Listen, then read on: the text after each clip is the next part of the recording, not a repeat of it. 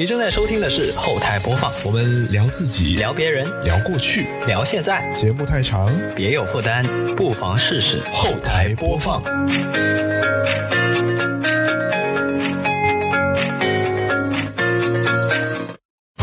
本节目在每周一的零点零一分准时更新。您可以在 Apple Podcast、QQ 音乐、网易云音乐、小宇宙、喜马拉雅、荔枝 FM 和其他泛用型播客平台收听到，全年无休哦。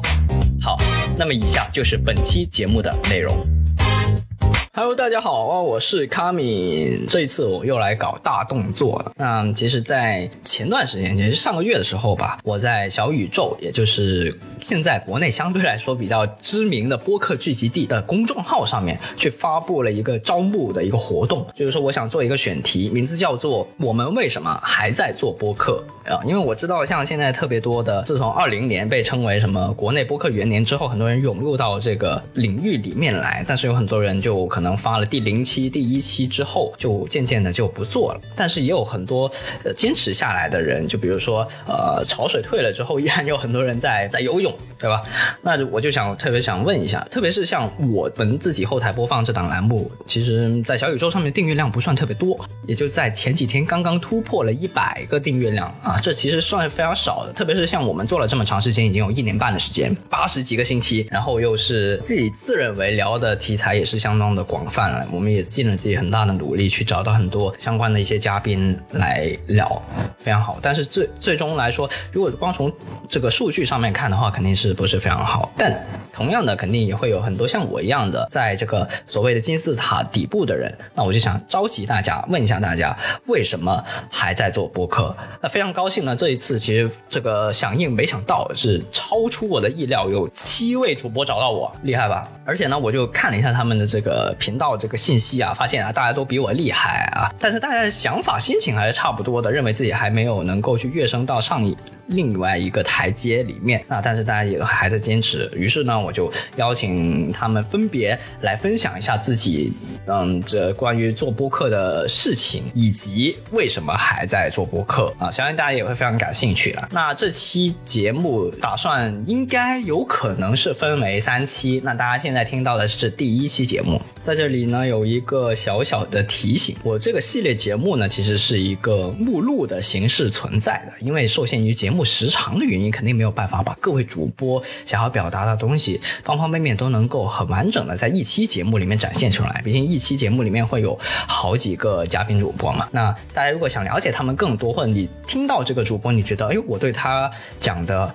话语非常的感兴趣，或者我对他们讲的这个这个话题非常感兴趣的话呢，就可以去关注、订阅他们的节目，去更了解他们。当然，作为这个目录的制作者本身啊，如果你是没有订阅我们频道的话，也非常欢迎大家能够持续的关注我们。那在这一期节目里面呢，我就率先邀请了三位来分享他们自己的故事，叫什么火？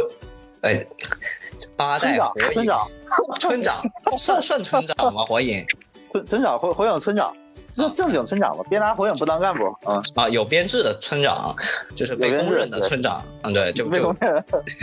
就马上就呃来来自荐了，然后我就当然是非常兴奋的就通过了，然后就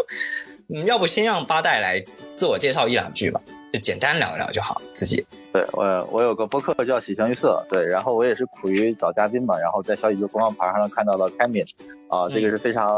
我读不出来的一个名字啊，嗯，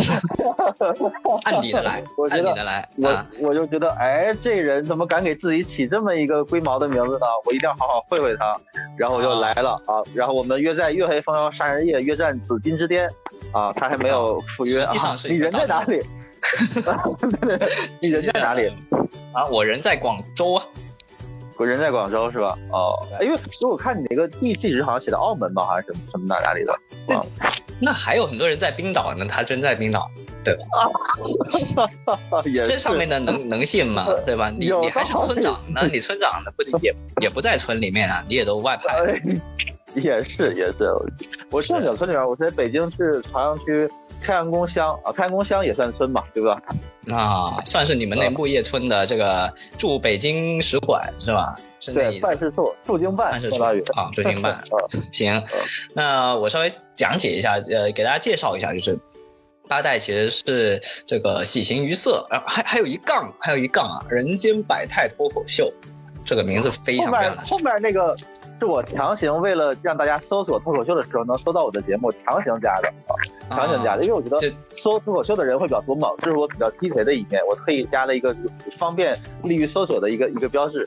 啊。啊，就是像这现在互联网思维非常的有啊，就是给大家这个热门词能够匹配到你。啊，我看了一下你们的节目，其实聊了非常多的选题，基本上跟我们的后台播放也差不多，就是啥都聊，就有对，聊书的，就是没有一个正经的一个垂类啊。哎，也不能说不正经啊，这样才正经。就是这个其实是不是说我们某一个领域本身，而是说专注在我们自己人身上，因为人肯定是有很多面的，我有很多兴趣，我有很多爱好这样的啊。我喜欢聊什么就聊什么。啊，我这一点我觉得还是挺像的。但是啊，说到这里，我我又有有一个疑问想要提出问一下八代了，就是为什么你会觉得你这个是脱口秀？因为在我自己的认知里面啊，你们节目这这不能算脱口秀啊，呃，强行吧，就是强行，真强行啊，就强行。真强行，真强行。但严格来说是这样的，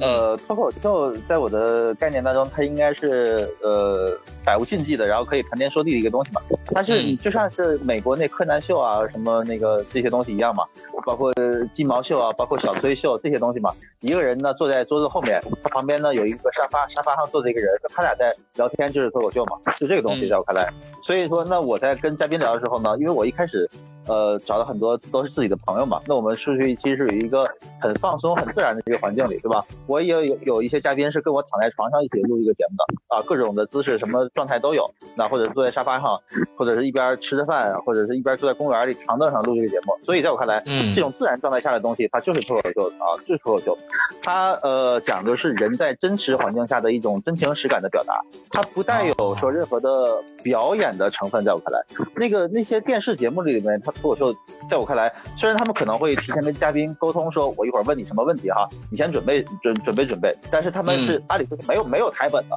只会顶多有准备一些呃仿纲嘛，对吧？呃，嗯采访大纲这个这样的东西。那我跟我的很多嘉宾也也是这个状态，所以说我们呃，而且脱口秀在我看来，它是一个可以不断的延伸发散出去的，它是一个漫谈，它并不是说我我问一你答一，我问二你答二，不是不是这样的就一个严肃的专访这种感觉，就不是 对对对对，所以说在我看来，它就是一个脱口秀。嗯，同时呢，我也偶尔能说点笑话，对不对？也能起到逗大家笑的作用。脱口秀当然还有另外一个概念，就是说它一定会在嗯不经意的时候逗大家一笑啊，可能是个小幽默，可能是个什么东西，对吧？那比如说他们美国脱口秀，他谁要学学汉语，对吧？说。给我一个碗，可以不可以？那那对不对？那那那就那就也很招笑嘛。比如说昆汀说牛逼，这不也是吗？对不对？就是这个概念，就是这个概念。嗯那我们我们也会嘲讽一些我们中国的一些带有地域特色。中国每众所周知，中国只有一个民族，就是中华民族啊，我们没没有五十六个民族。那我们嘲讽只能是嘲讽嘲讽各个各个省份的人啊，这个是我们的一大一大特色，对吧？嗯 昨天昨天我跟两个山西人录节目，我还狠狠的嘲讽了两个山西人，他们两个完全不敢还嘴，你知道为什么吗？因为我跟两个山山西人录节目，我是少数族裔，山西人是多数族裔，所以我代表了政治正确。对吧？他们要敢回击，就代表他们恃强凌弱，懂吧？他们人数多，人数多，他们恃强凌弱，哎，这都被你设计好了，你就请对请一共仨人，你自己占一个，那你请俩，必须别人是多数，这都被你设计。对，对对对，这就是一个优势嘛。主持人的鸡贼就在在这里了啊。嗯嗯嗯，大概了解了你们村儿对于这个脱口秀的定义啊，就是简单来说，就是就是任何场合下，真实生活的场合下脱口而出的对一些一些事情啊，那也挺好，挺真实的。嗯，就是我看了一下你们在这个小宇宙上面这个订阅数，哇塞，就四百多呢，三位数呢。就其实啊，已经三数，嗯，非常非常严格的说，这不太符合我这个招募这个条件啊，你是嗯在我这是破例的。我上面严格的写写好了，这个什么一百以内的，一百左右的，真假的？真假的？真的，你回去看一下。虽然现在可能时代有点久远，但是我就看在你是第一个找我的这个份儿上，我就是网开一面啊，给你破例录取了。你不能这么算啊，你得看人均 GDP，你你懂吧？人均 GDP，我这个七均播放量低啊，你想想我两七均订阅量相当于我两百多期才四百多个订阅，你想想一期只能增长两个订阅，你算算你嘛，对不对？我七均订阅量非常低，是不是你要这个道理？这么算的话，也不是不行呃，啊。对吧？因为你看哈，我基本从来没有在小宇宙找到一个，比如说，呃，跟我的节目期数差不多，但是订阅还跟我差不多，没有。就能有我这么多期节目的人，往往已经几千订阅了。啊，有没有啊可能是本来你是几千订阅的，但是因为你发太多，大家觉得太烦了，就取关了？呃，没可能，没可能。他就是说小宇宙他不推荐我这个节目，他这个鸡贼，他怕我火了之后抛下他们啊，我 被成为一个忘恩负义的负心汉，他怕这样，他就不推荐我。这个太太小宇宙比我更鸡贼，就是你看，嗯，不是你找哈，你没有，有很多。呃，咱们认真的讲，很多呃新手入门的播客，他刚有个比如说七八期、十来期的那个节目，那他订阅很可能就跟我差不多了，很可能就是三五百了。那再稍微比如说，你这么说，我太受伤了。咱 再稍们现在一对微比如说一啊，这没有多数少数，对，嗯，哎呀，太受伤了。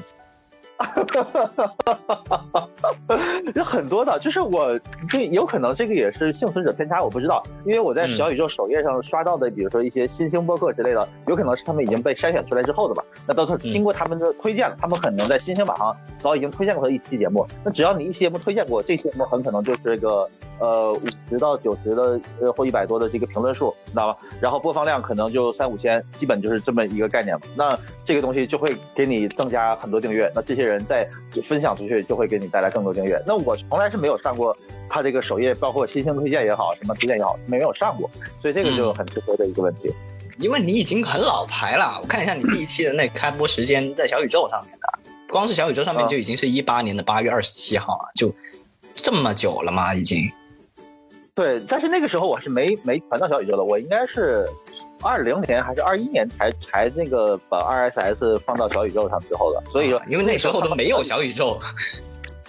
那个时候，所以就是我刚只是在喜马拉雅传嘛，他那个，所以小宇宙后来我一开始是不是很重视这个平台，很很嗯。不是很重视，说实在的，因为我觉得我自己听听懂节目用习惯的还是喜马拉雅，对，包括嗯。现在也是，除非这个节目喜马拉雅没有，那我才会在小宇宙上去找它听，大概是这么一个逻辑。所以那咱们就抛开这个平台不谈呢，就光谈你这个节目本身，你是为什么会在这么早的时候就开始选择做播客呢？一八年的时候，其实，在大众意义上来说，还不是很多国内的人认识播客这件事。没错，但是你已经开始做了，你你一说这个事儿我就生气，我本来可以更早，我本来可以还要更早你你要当元老？就是有，就是有几个那个给我拖后腿的朋友啊，他们这几个我现在至今仍不不能原谅他啊，给我拖后腿的朋友。我本来一开始想做一个播客节目，叫做那个围炉三缺一啊，就仿照《锵锵三人行》，做一个大概也是一个聊生活、聊书的一个节目。那么每期会选一本书，从这本书开始聊下去，然后延展一下其他的一些话题。一个这个书里面我们随便找一遍。啊，不，比如说我们那期节目第一期是讲一个叫呃《三怪客泛舟记》的一本书，就讲了三个好朋友咱们在船上那个泛舟而行的一个很荒唐的一个故事，无厘头嘛，相当于英国的一个无无厘头小说，那就会讲到友情啊，讲到这外面的露营经历啊，外冒险经历啊，人与自然的关系啊，种种这方面。但是我那几个朋友呢，他妈的，呃，龟毛的要命，我就是受不了，就是说他们觉得这个节目啊，录的没没达到八九十分啊，不太理想在我在我是吧？在我看来已已经到了，在我看来已经到了，可以上传了。因为你一旦上传之后，你开始启动，那么你就会给自己一种潜在的力量，莫名其妙的支撑自己嗯，继续让你们的这个粥就已经往下滚醒起来了。对，但他们就不传，他们觉得这个质量还不行。然后我们线下又又又录了很多期，呃，包括第一期《三怪客翻舟记》录了一遍，那其他我们又找了几本书，又录了好多期，他们都觉得质量没达到，后来就黄了，你知道吧？所以后来我才决定抛弃他们，我觉得你们是一群傻逼，然后我才自己做了我这个新的新的节目，明白吗？所以这这 这个 我开玩笑，他们不是说真的傻逼啊，但就是太龟毛了，太龟毛了。就是说他这个呃，因为知道你看哈，你肯定能理解这个东西。呃，做内容的人他一定要掌握一个平衡，就是内容的呃所谓的深度和质量，还有以及及格线，你自己觉得能过自己那一关，对吗？对，就是你一方面呃在内容上你你不能说你只能拿出完美的作品，不完美你就不拿。同时呢，你也要懂得自己，这个就是说很多人其实呃对自己没有一个深刻的认知，就是呃所有人都有懒惰的一面，所有人都有拖延的一面，那么。你该用什么方法来防止你的懒惰和拖延呢？那就很简单，赶快让你的节目面向大众，让大家给你反馈。就不管是几个阅读还是播放也好，甚至你没有陌生人看你的节目，但是你把它放到朋友圈，你给你的其他的呃普通朋友看，让他们听一听，甚他们甚至可以不给你意见。但是，一旦他们开始听了，那么对你来说就是一个激励。你你的就是相当于牛已经吹出去了，大话已经说出去了，面子已经割出去了，那么你就不好意思再停止了，对不对？你当你你大家都是知道半途而废，或者说你已经像做了一个节目，但是又半途停止，这个面子上挂不住，是吧？对吧？我本来我要去环游世界，然后刚买机票，刚走到朝鲜就回来了，那你能行吗？对不对？那你面子上挂不去。但是 很多人其实没有这个，嗯，怎么讲？不会自我管理。嗯，就是在我看来，完美主义者，呃，这种人他是严，他是非常严重的不会自我管理的人。如果一个人想更好的去激励自己，在做成功一些事情，他必须要让自己保持一个长久的好奇心，保保持一个长久的愉悦感。如果你反复打磨一个东西，而迟迟钻研的话，你你你你的愉悦感会丧失丧失很多。嗯，总的来说，我觉得你刚刚提到那些，就呃，我当然也很认同，就是首先要把这个东西做了，就要弄出来，也也很契合我前几天刚刚看到一句话，那句话说的是什么？呃，完成比完美更重要，就是我先把这个东西先做出来了，然后我们之后有什么可以再调整，而且观众也是能听得出来，你们是有一路在成长的，或者怎么样一些磨合的过程。但是如果你永远不发，你永远在琢磨的话，其实你这个东西再完美也好，没有人知道啊，那这个事就永远不成。所以我觉得，作为无论是播客创作者还是其他的创作者，只要你想表达的话，就得先把这事儿得得弄上。也是非常没错，没错，对的，嗯，好，然后我就看了一下你们这个呃喜形于色这个，除了这个开播时间早以外，你这个期数也是真的多。啊你是怎么能够拥有这么多的题材灵感，甚至于行动力去完成这件事儿的？就比如说我们自己后台播放是周更的话，我自己觉得，呃，其实我每周都觉得，哎呀，我没题材，没题材。虽然我每周也还做出来了，但是但是我又永远会陷入到这种。这种境地当中来，你是怎么能够一直保持着创作呢？哦，一方面是我我会有很多单口的节目，这期间比如说如果找不到朋友跟我或者陌生人朋友。跟我一起聊的话，我会有很多单口节目。这单口节目就是我聊看过的剧、看过的书，这个这样子的一个一个状态。对，这单口节目做起来也挺省事儿的。我也就自己录一遍，我也绝不会说录第二遍。自己录一遍，我基本也没有什么卡壳的时候，我直接啪啪啪就传传完之后。单口节目一个这个不好就是太累了，我叭叭叭叭叭，因为我不剪辑嘛，我倾向于懒惰，对吧？我不剪辑，我就强迫自己一口气把它说完聊完，我也没有什么提纲，一口气叭叭叭笑，那就连个喝水的时间都没有，这玩意儿太累了。你跟一个人朋友录俩小时，都都都比自己聊半个小时要轻松很多。对，这是对，这肯定的。从影视、文学、文艺作品里面聊一些单口节目，包括我也会聊一些呃社会现象的一些观察，对吧？这其中我也有大量的节目。你别看我现在二百多期，其实我还有十多期是被下架的，我已经退下了。如果 如果他这个审核他这个能通过的话，我还能再增加十多期。我还有这种，但这些节目大部分都是单口节目，单口我就会非常非常放肆，聊一些不能过审的一些东西，所以就 过不了审。但是呢，还有一个方面是，就是呃，学生群体也是听播客的比较多嘛，对吧？你把这些群体勾住，然后他们在群里之间，呃，散发传播你的节目，会会扩展扩展你的粉丝嘛？大概是这么一个思路，就是呃赚嗯赚学生钱不太容易，但赚学生的流量非常容易。嗯，就铁粉嘛，而且你也在培养他们的这个收听习惯，就相当于他是以后的一个。比较忠实一点的粉丝也有一个，对对对，相当于陪伴。就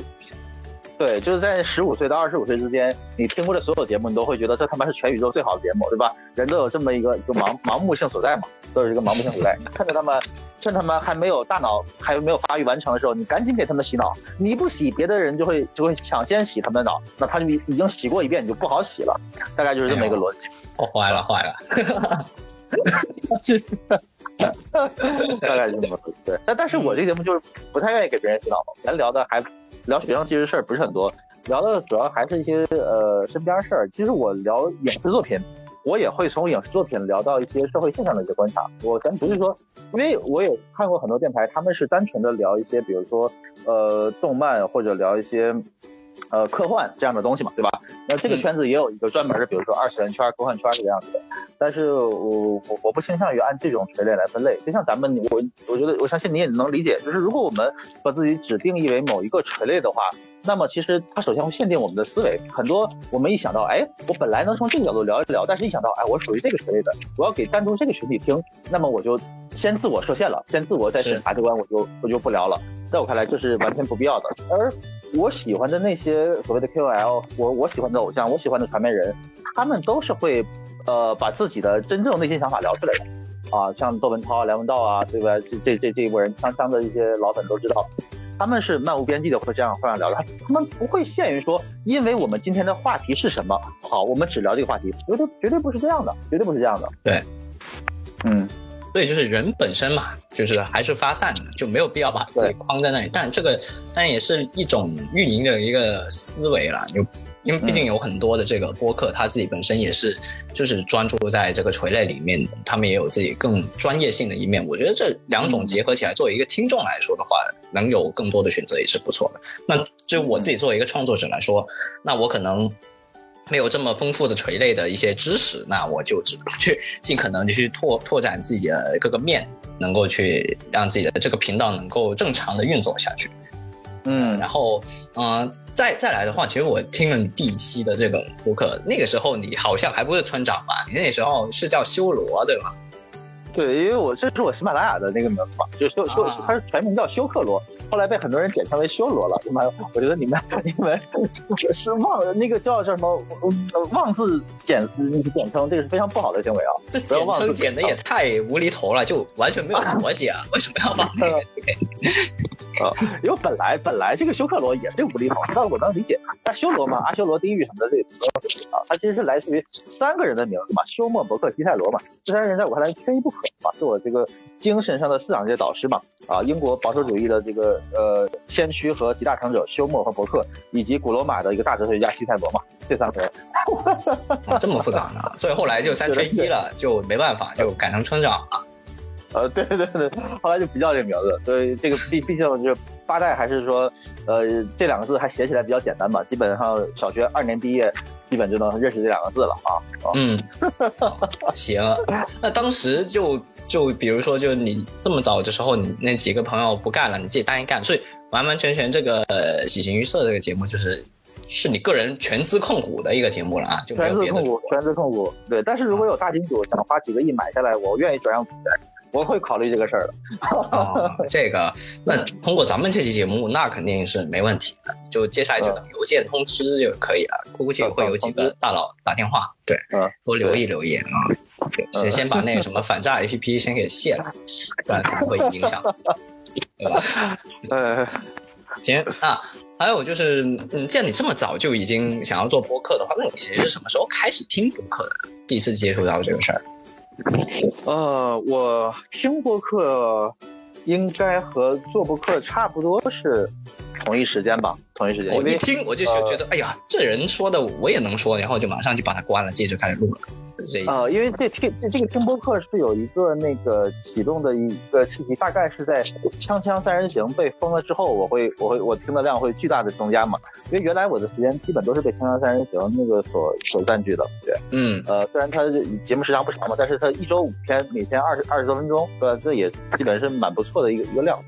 呃，后来他这个节目被封了之后，那我就开始找其他的一些东西，然后再开始听博客。我记得他一开始。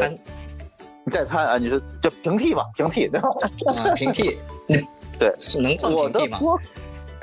算算算吧，算吧。能平吗？能平吗？能平就行。我虽然我是还是意难平，但是没办法了，你这个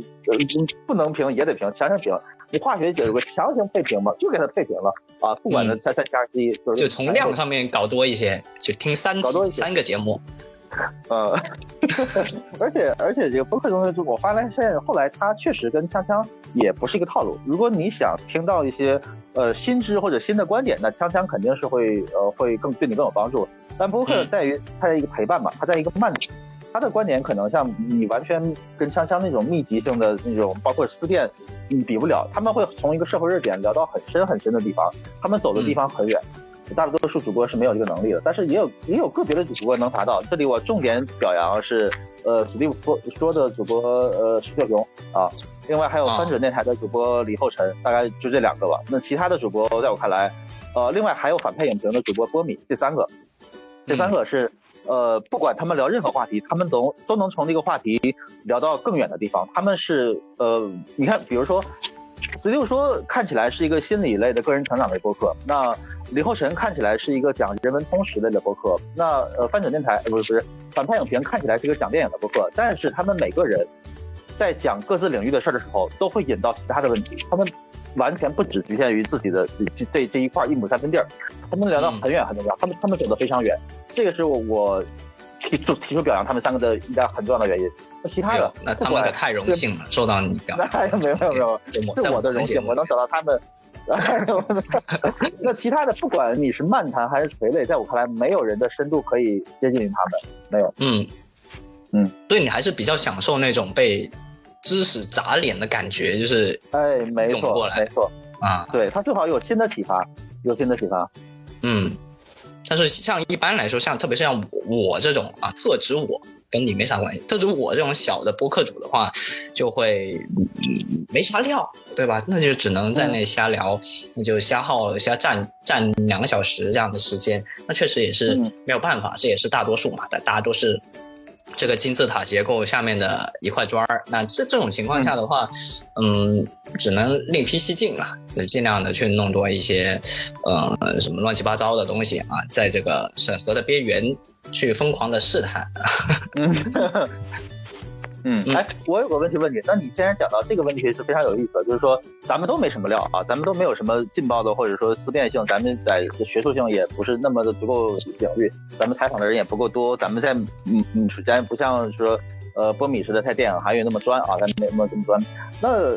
你如何从把一个平庸的选题挖掘出深意来呢？就是一个选题，你做与不做的标准是什么？你的衡量标准是什么？你说哦，这个东西很热，很吸引人，还是这个东西我很有话说？那这个东西，因为你一开始提出来的很可能只是一句话、一个主题或者两三个关键词，那么。在你构建一个呃长节目的时候，一个小时一个一个多小时的节目的时候，肯定不能只局限于这一句话和两三关键词。你如何把这个话题做得更好？我就是你你你的好，你你如何延展这个话题的？你比如说你是想把它做得更深、更广、更有趣，对吧？还更有趣，就像谐星聊天会那种嘛，他们完全没有任何深度，他们只是给一些大学生讲一些好好玩段子而已，对吧？就是那也有很多是想挖深度的，说这个东西，你这个这个东西背后是不是你的童年阴影，是你的原生家庭，或者是你你个人的性格固有的跟人相处的方式，你是如何延展填充你的节目的？嗯，那我来回答一下啊，反客为主嘛是吧？嗯，首先 这个选题上面第一要义就是我感兴趣，我对这个非常感兴趣，我非常想把它呈现出来。然后我我们这个栏目后台播放整个节目，其实本身也不是真的就是一个节目，而只是我们两位主播之间的一个自己的一个抒发。因为像我自己从小的话，我就非常喜欢在这种各种公开场合去发表也好，表演也好，就是那什么艺术节表演，什么广播台、广播站什么的都都一路都有参与。所以说，呃，无论是录播课还是。讲表达自己的观点本身，这已经是我自己日常生活当中一部分了。那录不录播客，其实单纯就是有没有一个东西给它记录下来，能够让更多人听到，或者能够让大家去回听这件事情。那所以它的第一要义肯定是我要对这个事情足够的感兴趣。那至于是热点方面的东西的话，就更不会追热点了。其实如果大家能够去啊有时间的话，翻看一下我们目前为止八十多期节目的话，基本上都是没有。聊过热点的啊，除了一个系列节目，就是聊那个关于 WWDC 的苹果开发者大会。呃，那个的话其实也是我们的兴趣所在，但是那个呢也会有一些的所谓的踩在那个点上嘛，就是他一开完那个发布会的下一周或者这一周内，因为我们是周一更新，那我们必须得隔一周，那那个时效性其实也没啥，但是我们也会尽量在那个时候去聊它。那除此以外的其他所有的节目都是按我们自己的节奏来。我自己听播客也不是说他呃听这些播客别的播客出了什么新的节目我就马上去跟进。或者是现在有什么热点的事件去跟进，我基本上不会这样，我都是，呃，我的在那个排排期表上面都已经排了好几个月往外的一些排期了，都已经早就定好了，所以就完全按我自己的节奏来，我也不会说说突然加一个什么东西这样，就完完全全就是自己的节奏。我听播客也有很多时候是去听大家一些旧的节目，所以就，嗯。怎么说呢？就是一个自我的一个表达，但是只仅仅把它记录下来，并没有一个很很产品化的一个心态去让大家说，哦，它是一个什么什么样的节目这样子。只不过因为我自己已经习惯了去像广播这件事情，所以让它听起来像是一个广播而已，实际上就是我的一个日常聊天的一个记录。对，哦。那我再稍微问具体一点，就是你最满意的是哪一期节目？它为什么会让你特别喜欢？你自己吧？我最满意的几期节目，哎，其实这个问题我还真的思考过好几次，因为那个小宇宙这不是出了那个播客名片嘛，然后它上面可以选三期自己觉得比较好的节目，但是我想来想去，呃，这连三期我都很难挑到，因为我觉得太多了。我觉得太多了。首先，肯定是我对这个选题非常的感兴趣，我才会去做，然后我去促成这件事情。然后最后录出来的结果，我觉得还不错的话，我自己就会非常满意，就会非常满意。呃，第一次我觉得自己非常满意的是，呃，第应该是第十期那个聊的是关于呃内娱选秀的那么一个节目，然后我找了一位以前的同学，当然他是非常资深的这个所谓的秀粉，也就是选秀的这个粉丝。然后我因为我自己是没有追星的，但是我自己会看非常非常多的，基本上啊，无论是国内国外新出的影视剧也好，这个综艺也好，我都会看啊，我都是用倍速播看播播放看的，并不是说我自己非常享受这个过程。当然，我我自己本身也是喜欢这一方面。另外来说，我非常想要抓住现在大家喜欢看什么。这个这个热点，虽然我不会把它做成节目，但是我其实非常热衷于就追上这个热点，看大家现在到底是一个什么样的状况。就那一期算是第一期，我自己觉得比较满意的节目啊。再后来的话呢，就是我们第五十一跟五十二期的这个周年节目，我自己也非常喜欢。那那那两期节目呢，其实是我我们的这个一周年嘛，因为当时我做这个栏目的时候，我就已经想好了。就作为一个周更的节目，必须不能断更。那一年的话，其实就是五五十二周嘛。那所以这非常非常的有意义。这个这个几几个词是一直一直在，这几几个数字是一直一直在我心里面的。这是我是完全是呃一个强迫症的一个心态去做。那实际上策划的时候呢，我也想到了一个非常有意思的点子，而且在我听过的为数不多的播客里面吧。也没有出现过这种周年庆祝的方式，就是我把去年一年以来所有来过我们节目的嘉宾，重新邀请他们录制一段他们自己在过去的这一年以来的经历有什么改变，然后再还有就是他们来我们那一期的节目里面的主题，现在有什么新的认识，这样去回顾了一下他们自己，就回还是回到他们的人本身那两期节目，因为是人数实在太多了，所以就分成了上下两期。嗯然后这个就是可能稍微比较满意一些的。哦，牛逼！啊，受到了成长的这个认可是吗？牛逼！认可，绝对绝对牛逼！这个这做的比我牛逼，比我牛逼。能当个村干部吗？呃呃，然后那聊特别好，聊了我自己的，那那不如就来聊一聊你自己最喜欢的一期或者最满意的一期好了。你自己觉得是哪一期？呃，下架了就别提。呃，毕竟我的节目不想下架。啊，上古时代有过一期，嗯，叫“我为人为什么害怕死亡以及对存在和无限的恐惧”。嗯，很久很久之前一期，这是我跟另外两个朋友聊的一期节目。呃，我们讲一开始，我我只是对生命和死亡这个话题有点感兴趣嘛。我这也是我们对很多人他。作为贯穿一生的一个主题嘛。那我一开始请到这两个朋友，我也觉得他俩是能跟我聊这个话题的人。首先这俩嘉宾跟我很熟悉啊，然后他也是，呃，性格上也是我非常欣赏的一种性格，就是他们他们不会说很盲目的说很多话，但是他一旦说出来，确实是他发自肺腑的真知灼见，还有他奇思妙想的一些东西。那我们那期其实就探讨了，因为。我我自己会自想思思考会会很多关于死亡的问题，但是那期节目，呃，有一个嘉宾叫飞乌龟，他给我的那个启发是是非常非常大的，就他重新给我讲了关于那个呃无限，就是为什么人会恐惧很很广大，像宇宙一样永恒东西，其实人对呃永恒是非常非常害怕的，这个事儿我觉得太美妙了。这个呃我喜欢的人物往往是这种，就是能给人以。巨大的心灵震撼的一种东西，就像我看《爱死机》的时候感觉是一样的。《爱死机》有些集，比如像像机器的脉动那种感觉，就是人人面对一个巨大的东西，一个震撼东西，这种震撼感。那我的播客，我我最喜欢带来给我思想的震撼感，这是有一期。另外还有比如说，是跟一个叫超哥的朋友，我们也讲了叫，呃。呃，人生逻辑的什么自洽性，以及地域黑关之类的话题，那重点讲的其实人的自洽嘛。你你一个人如何要活得自洽？因为大多数大多数很多人，实际上绝大多数人其实没办法自洽的。呃，这个自洽不一定说你有意识的双标啊，而是说你在无意中你被人限制的一种感觉，对吧？我想要这个，但是我老板不给我。不是我的家庭不允许我，那那其实这个是不自洽的，因为你人一个人活如何活到自洽是非常非常呃一个核心的一个问题。你如果自洽，那你的一生将会非常幸福。这个之下带给你的东西，不是外界给你的那个金钱、名利和物质所能给予你的东西，这个会会你从内在会发自一种内在由内而发的幸福。那这是两期我们单纯的聊抽奖的一个节目。那还有另外几期，比如说我们聊《哈利波特》，呃，聊 EVA《新世纪福音战士》，还有比如说聊呃《东京教父》这个动画片，像这些节目也我们也都能聊出非常非常精彩的一些一些话题来，就绝对不我我敢保证，我聊动画片一定比那些呃动画圈的人聊得好得多，不是因为我比他们强，就是他们在动画圈确实比我的积累更深。而而仅仅是因为我聊动画片，我是千挑百选的，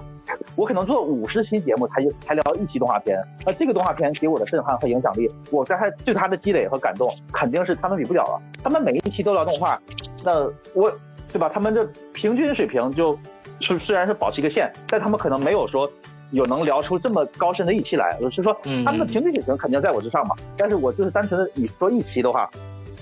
我精挑细选出来的一期节目，那肯定我觉得是是比他们强的。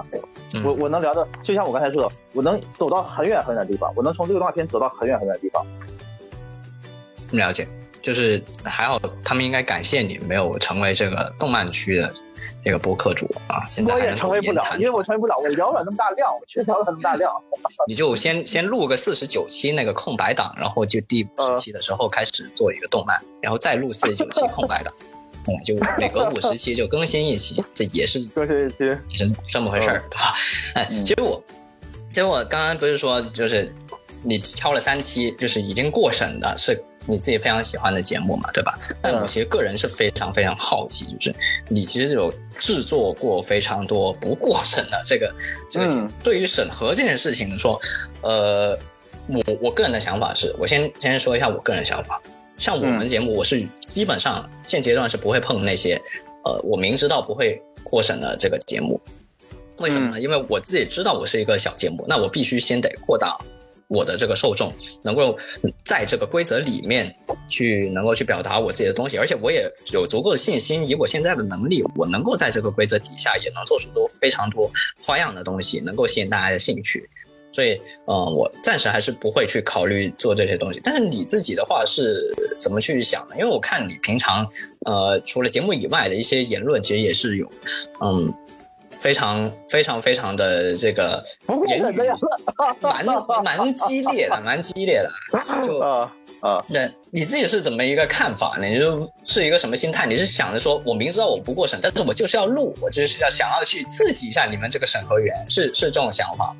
呃，不是这样的，就是说，呃，一个人不会因为，呃，外界给予他的条条框框而限制自己的一些人生选择，这是我的一个态度。呃，就就就比如说，我不会因为说，呃，假如我今天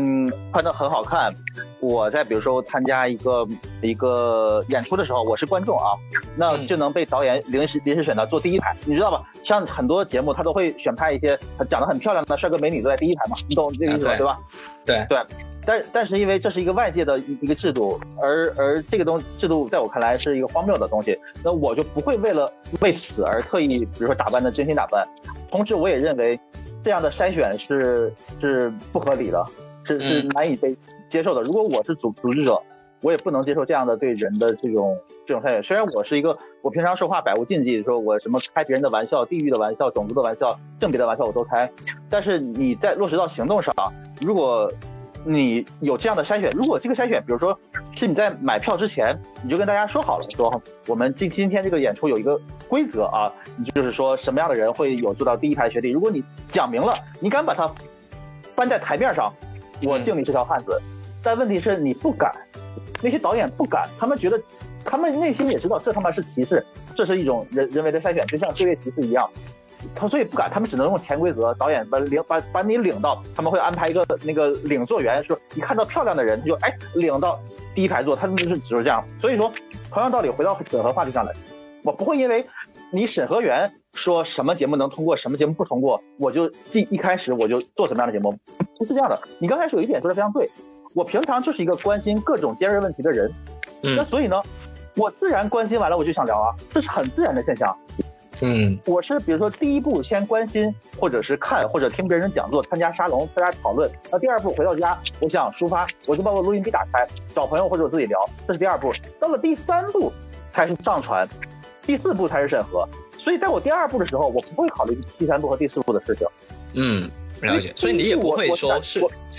你也不会说为了让这期节目能够上架而去删改一些内容，使得这期节目能够让大家被听到。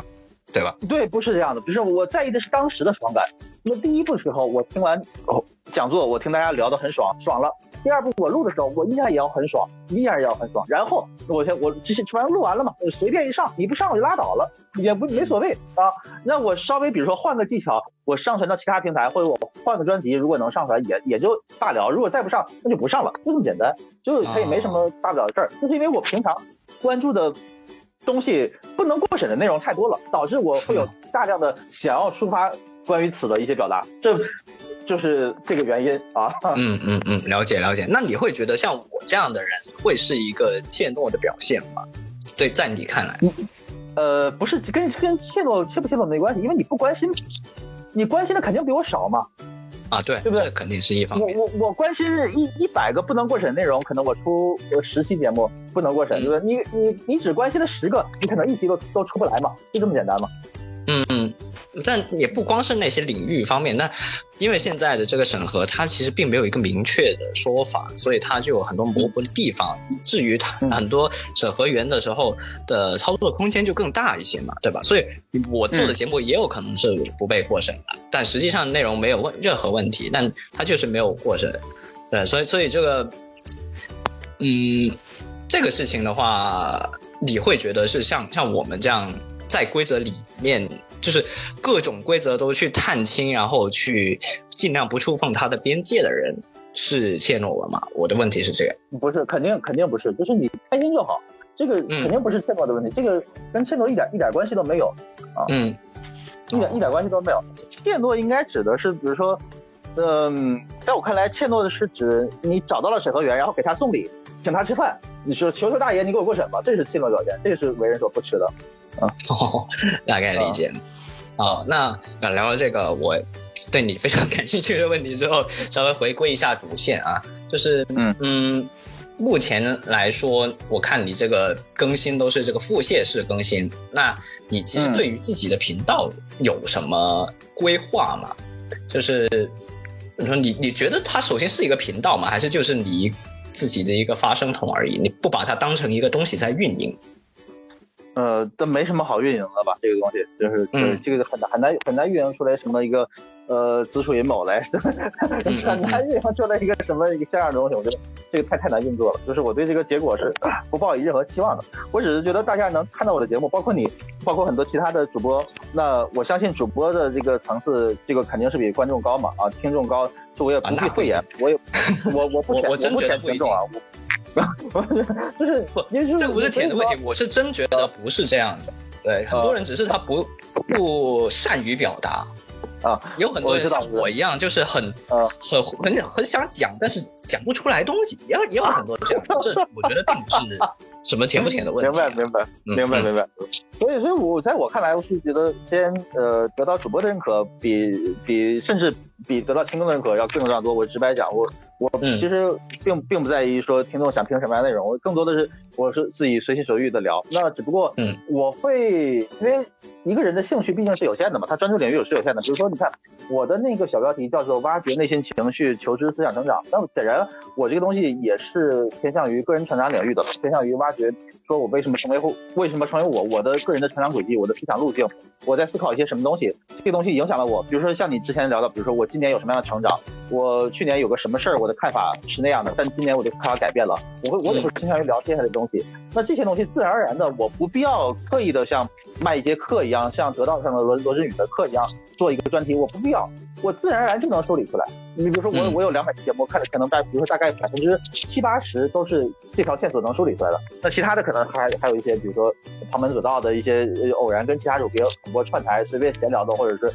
社会议题的节目，那其他的就是它是零散的节目也有，但是主线是能串出来的。所以说，如果你把它当做一个频道的话，呃，如果你长期听我的话，但是我也不指望说有那么多人长期听啊。如但是如果你真的稍微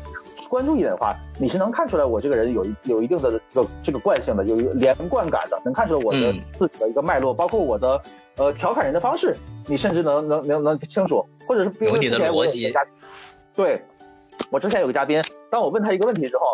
他先答了之后，他说你答的我答的你满意吗？我说呃还也还好。然后他说好，我再给你答案，这个是专门为你定做的啊，这个答案你肯定要更喜欢。然后你你懂这种感觉吗？因为吧，因为大家他他知道我会倾向于把问题引导到什么方面，往哪个方面挖，所以他知道啊，他会他会他是对的，所以他能够明白我，就是这个感觉。他他也不会听我节目很多期，但是如果你呃，我相信播客有一个好处是在于说，虽然你在听主播聊的时候，你并没有跟他对谈啊，你谈的还是那几个主播和他们的嘉宾之间，你并没有跟他们对谈，但是这个过程中，你对主播这个人的性格还有他的思想脉络的了解，不会比他的朋友低。如果你真的是用心听的话，对，嗯这就是有一个好处，就是尽管你单方面的单方面的在听，但是你对他的了解是很深的。这个就是就是主播这个这个呃所在的这个这个位置比偶像明星要好很多嘛。就是你你你看了很多那个王一博还是谁谁的节目，你真的了解这个人什什么性格吗？你不了解不一定了解，对吧？嗯但是你听几期这个播客主播之后，你会你会对真的主播，你你会懂这个主播是一个什么样的一个话语体系和和人的思想思想形成的。嗯，我理解你的这个讲法，就是以博客主来说的话，他自己很明显就是在向别人介绍自己嘛，所以就而且你在听一个人介绍自己介绍俩小时，肯定是比 比比你在路上碰到一个人要认识的更多一些，就更别说是那些呃可能所谓的明星也好，这样他们本身就是有商业属性的一面，是一个以一个产品的一个姿态呈现在大众面前，这个就更更别提了，对吧？好，那最后就那当然还是要点题啦，就问一下呃这个村长啊，就是啊你会不会把名字改成村长啊？以后不会，这个不想，因为我有个高中同学，他他我们叫他村长，这这他真的是就是让人很让人讨厌。OK OK 啊，这不是我要问的问题啊，这是我小声问的问题啊。我真正问的问题就是，就咱们这主题，你为什么还在做博客？然后嗯，还会继续做吗？啊，还会继续做吧，就是人的表达欲是无止境的嘛，就除非除非我哪天真的能做视视频做出名了，对吧？那可能其他的平台就是我就专心做那个平台了，就那而已。那个出名了指的是不光出名，还要挣挣大钱嘛，对不对？那否则的话，那肯定还会一直做播客，这个是表达一个渠道。再说我一期我在节目简介里我也说了，这个是一个向向传奇致敬的一个节目嘛，对吧？锵锵三人行和圆桌派停了之后，那我希望有人能把这个这个火炬接下来，就是你不管是你一个微小的火苗，那人家那个可能是一个呃放在主体育场的一个盛大的一个大火炬、大火盆，对吧？那我们每个人所有。播客主，所以我们都是受益于那些传统的那个媒体上的呃聊天节目所所长大的和启发的这些人，我们就是一个微弱的小火炬，但是我们相信我们的呃也不会让我们自己的火炬熄灭了。嗯，所以也简单来说概括一下，就是只要你这个人不被 ban 了，你的节目被 ban，你也会继续创作跟上传。也会也会继续去创作，对我人被搬了之后，我也可以在墙外创作嘛，对不对？哎，我说的是你这个人完全被 ban 了，这跟墙没啥关系。呃，这是吧？行，那就嗯，先这样啊，拜拜。嗯，行，哎，这期节目什么时候上线？就星期一呀。嗯，小丹你讲了之后，我说的拜拜，你能不能让我，能不能让我在节目里面先拜拜一下，然后咱们再聊？啊啊啊！我都拜了这么多次了，你还不明白吗？对不对？特别好，特别好，你可以说我这个笑声点进去啊，那认识点进去可以，特别好。啊，那咱们就这个作为结束吧。啊，先生拜拜拜拜拜拜。OK，听完这位八代火影村长的这个故事之后呢，我们马不停蹄啊，因为时间非常的紧迫啊，赶紧来听听看第二位他的故事又是怎么样的。呃，大家可以叫我 Chelsea 或者晶晶。然后呢，我自己是做了一个电影的播客，在这个各大那个播客平台上，然后是我跟两个小伙伴做的，因为他们一个是这个北影毕业的。然后一个是曾经在这个电影圈当过一个导演的经纪人，这样，所以我们就三个通过专业的一些角度和我这个非专业的角度去共同探讨可能当下最火的电影，然后去评论它，然后呢再看到这个电影折射了一些我们本来的社会一些什么问题之类的，所以做了一个这样的播客，然后一直在运行之中。所以其实是类似于影评之类的吗？还是？对对，就类似分享类的。呃，因为我不敢说评论，因为评论的话就太专业了。比如说像有一些很犀利的，或者说非常专业人士的那个内部的影评人那种叫吧，有这个 title。对我们并没有，我们就是相对来讲是分享类的，就是普通听众、普通观众就可以听，因为就有一些感同身受，就想跟大家引起一些共情的那种闲聊天的茶话会的那种感觉。嗯，就跟那种电影退场之后，大家就你一言我一语在那里分享一下刚才自己什么感受，因为看电影的时候不能讲话嘛，对吧？对对，然后之后就觉得有些人可能有些话无处倾诉，那么我觉得做播客有的时候，我觉得特别像一个小小的社群。就是来听你的，就好像是真的喜欢听你的节目，然后会固定的时间来找你，然后就形成一个小小的部落的感觉，然后在里面就可以敞开心扉的聊天，而且是肆意分享，就不带有什么特别多的这个评判，也没有什么那么多的是非标准，就是好像跟着生活一起律动一样，就生活本身分享的一部分。对，是，哎呦，在我自己的理解看来，你们这个节目就有点类似于那个电影本身的一个番外。就是更多又加入你们自己的一些理解，这样就一些衍生吧，或者是那种叫二次创作，对吧？也有也有这么一种概念在里面。那刚刚聊聊了这么久，突然发现还没有介绍你们这个播客的名字，是叫对上电波，对吧？对，嗯，然后打广告了，因为不好意思吧，可能。那没有没有，你们都是比我大的这个大台了，我们这种小台就必须得报上你的名号，才有人来。来收听我们啊，是我们高攀了。这样对上电波的话，你们现在呃，之前你有跟我闲聊的时候聊到过，就是目前来说还没有进行常规的录制，对吧？已经算是如果作为一档录播的节目的话，已经是停更了很久。但是目前是以直播的形态还在平台上进行播出，是这样吗？对，因为之前因为疫情期间，然后因为我们小伙伴都是在一起线下录制嘛，然后就有那个现场聊天的氛围感特别好，因为想把这种真实的聊天环境完全完整的还原。但是因为疫情，大家只能线上，我们觉得可能声音收录也一般，然后环境也一般的话，我们就选择线上做直播。啊，因为直播的话就可以邀请呃更多的嘉宾，然后可能直播也会有一些可能陌生的听众第一次进来，然后可以引起一些更大范围的这个拓展和讨论，所以我们就去做直播了。所以暂时线下的这个部分停更了一部分，但之后我们可能会续更上。啊，哦，这里我有私心有几个小小问题想问一下啊。第一个问题就是，呃，你们觉得做这个线上的这个直播这个事情，嗯，会不会？我想一下怎么问哈。嗯，你们觉得会跟常规的录制节目会有不同吗？就是自己做起来会最后会有一个取舍吗？还是说尽量以后两个都可以并行啊？呃，我觉得并行比较好，呃，因为可能就是如果直播的话，会吸引一些可能呃新的听众进来。啊、嗯。就是要不呃不知道通过什么样的宣传途径，啊怎么样可能跳到公寓里面去吸引新的用户进来啊、因为我们是需要这个新的流量进来的，嗯。也是很欢迎这部分这个新的听众成为我们的粉丝的，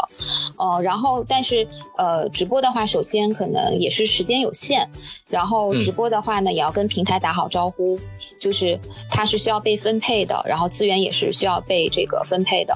呃，然后直播的时候，而且要呃现场互动感要更强一些，然后要可能要有一些话术，有一些技巧，营造一些很好的气氛，然后但是呢，有一些。呃，坑就是可能你并没有办法，比如线下的时候你还可以靠后期剪辑，但线上的话的那个密度或专业度会要求更高，所以我们是希望并行做，这样可以把能力再提高一些，互相补充一些，我觉得是比较好的。嗯嗯，因为像我这样子的小播客来说的话，就你说呃，肯定是按兴趣来做的，它并不能作为我的一个收入的来源嘛。嗯那就相当于如果我既做直播又做录播的话，其实我平常在个人的时间花销上面要投入更多上去。嗯，是，呃，直播的话，其实一周我觉得一次就够了啊，或者哪怕两周一次也没关系。啊，就并不需要特别的频繁，所以直播的话就看时间，而且大家在线上的话，其实也省了线下联络的这个这个交通时间，或者说这个这个在场域的这个消耗的时间了啊，因为线上现在来讲，时间成本可能比线下还要低一点啊，而且它不需要是固定的，发一个预告就可以啊，所以这个还行啊。哦，其实音频直播相对其他直播来说，大家可能都没有这么陌生，就就是二十年前的的电台啊。就是完全就、啊就是那种形式啊，对，但是有可能是在直播的时候，比如就比如说像你们对上电波聊的都是电影的选题嘛，那会不会就是在直播的时候聊的其实没有那么的深？因为毕竟很多时候直播都是都是顺着来的，都是被推着走的，你就没有办法说可能有些预料的情况，可能突然有一个人拐一下弯，那就大家都跑偏了，就就这种情况都是常见的吧？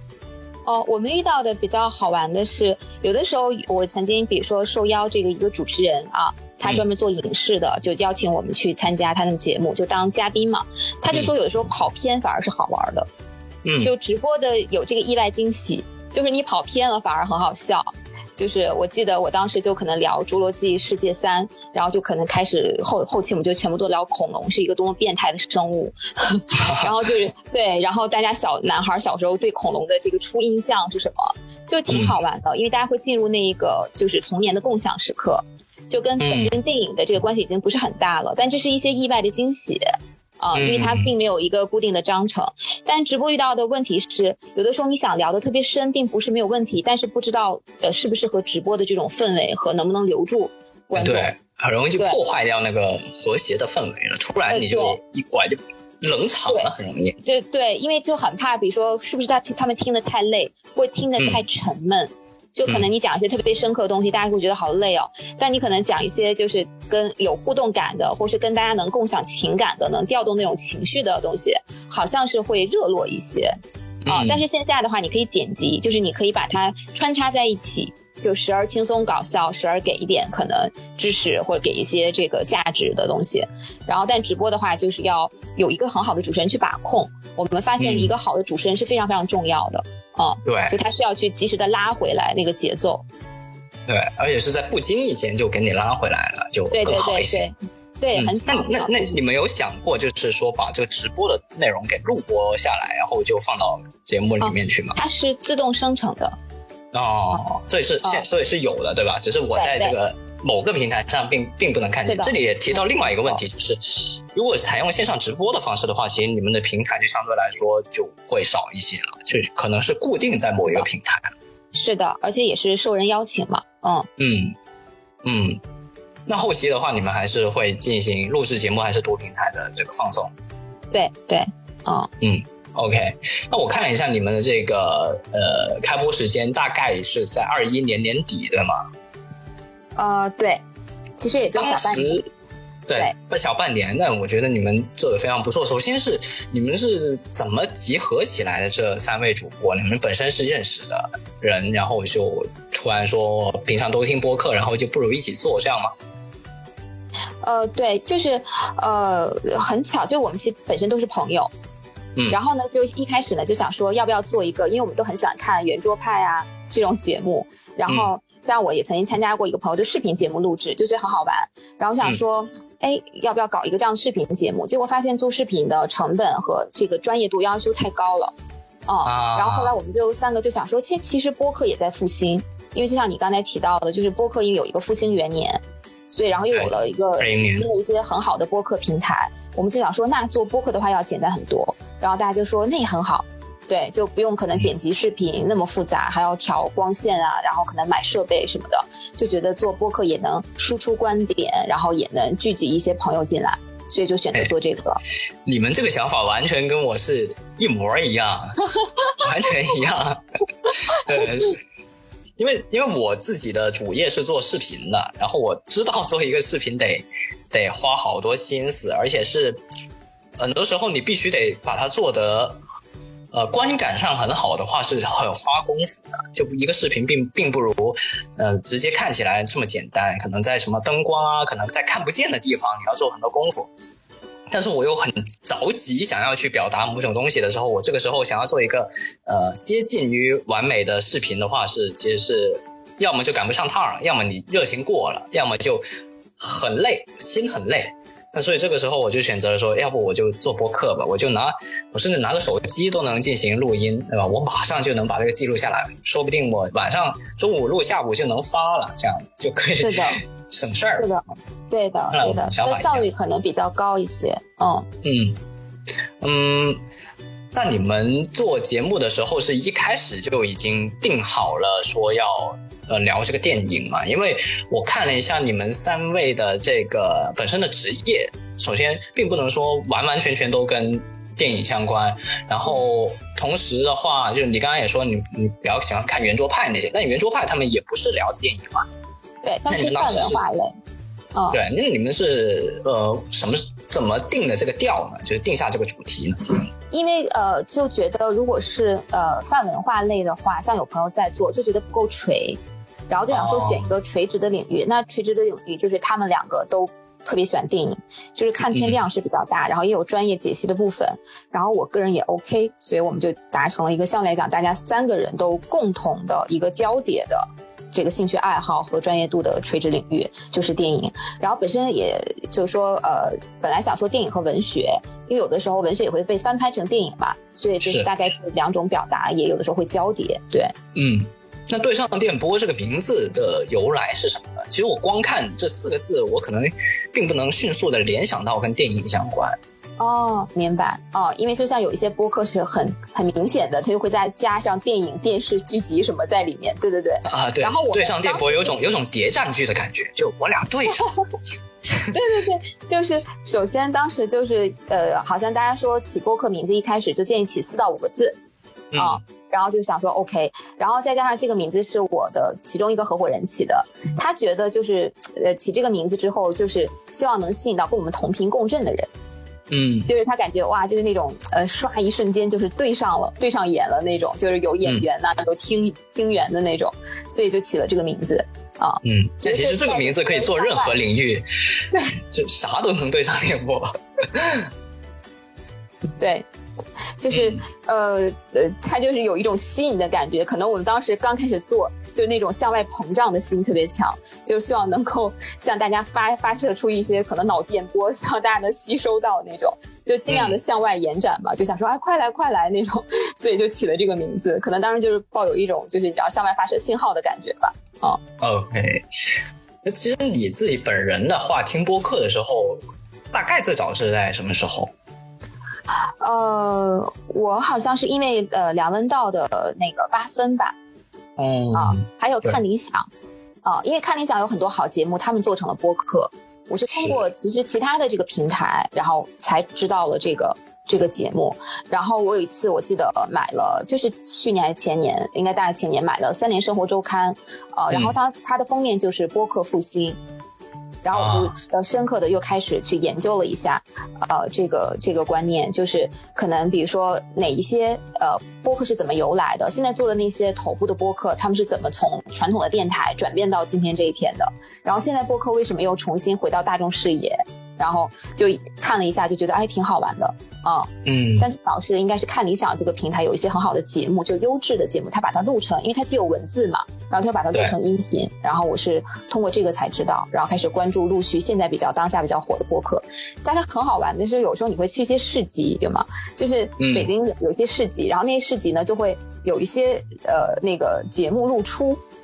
就有一些播客，他甚至现在有一些线下产品，有一些衍生产品在卖。然后我过去看我啊们做什么，他说这是播我们的播客，我说啊，原来播客都可以进入市集了，就很好笑。相当于一个 IP 的一个制作的一个周边了。对对对，嗯然后就开始就就知道这个，对，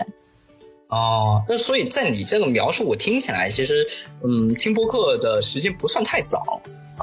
因为八分的诞生，我没记错的话，应该也是蛮靠后的了。对，那，就就相对来说还是啊、所以你从听到去研究这件事情，到自己做一个，这其实中间的时间非常短，而且你是非常迅速且果断的就加入到投身到这里面来了。对对，就没有什么特别多的这个这个思考的时间啊、因为嗯。本身我以前是做媒体的，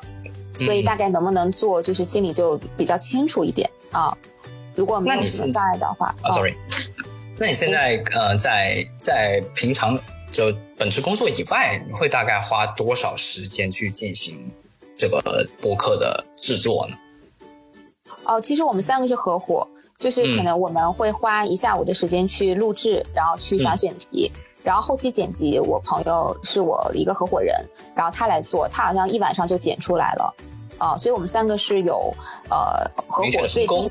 对，所以并没有花很长时间。如果说的话，可能一周也就半天，嗯，那还好，人多就是好，力量大。对，对就是半天的话，我觉得还可以哈。嗯嗯，半天完全 OK。那嗯，你觉得在做这个播客这半年时间里面，你自己从这里面获得了一些什么样的东西呢？呃，我觉得首先，呃，特别能知道，就是你听一个节目和你做一个节目中间的这个跨度还是挺大的。嗯，从听众变为创作者，对，然后你真的想把一个节目做好，原来是非常不容易的，嗯，因为首先就是，呃，我自己现在还是坚持，好像需要有一个主持人，就是好像要，呃，比如说像我们三人播客，或有时候请嘉宾，对，要四人的话，可能就是要有一些角色出来，而且每个人嗯。要有差异化，就是不能听上去一样，啊、就大家要给出不同的视角、不同的观点或者不同的风格，嗯然后它的表现是不一样的，就这个事是需要呃这个细工慢磨的，就是那你觉得主持人在这里面是一个中立的角色，不给出自己的观点吗？还是他也参与到这个当中来，只是相当于一个嘉宾？也参与，也给观点，就是像那个窦文涛在圆桌派的那个角色，但只是他的嗯调度会、会让这个节目听上去更顺畅，然后不会更大在局观一些。对对对对，就可能会就是像一个呃操控器一样、调控器一样啊，嗯随时把这个可能太冗长的东西拉回来，或者太不着边际的东西拉回来。做到想做到精品真的很难，就是做到精品。对，就是就是呃这一期节目听下来，就让你觉得又很舒服，或又有内容，同时又很放松，就很不容易，因为它对语言的表达，对对语言的表达能力啊、是和这个观点输出能力是非常强的，嗯、还有个人风格。嗯，那你哦目前自己觉得你们想要模仿的这个标杆是谁呢？就对于你们节目来说，呃，应该是呃有一个叫电影不无聊吧？电影不无聊，也是聊电影的，就对对对还是你们那一类的。对对对，因为我们嗯都先关注我们对标的，就是可能我们这里面做的头牌头部做的比较好的啊、嗯，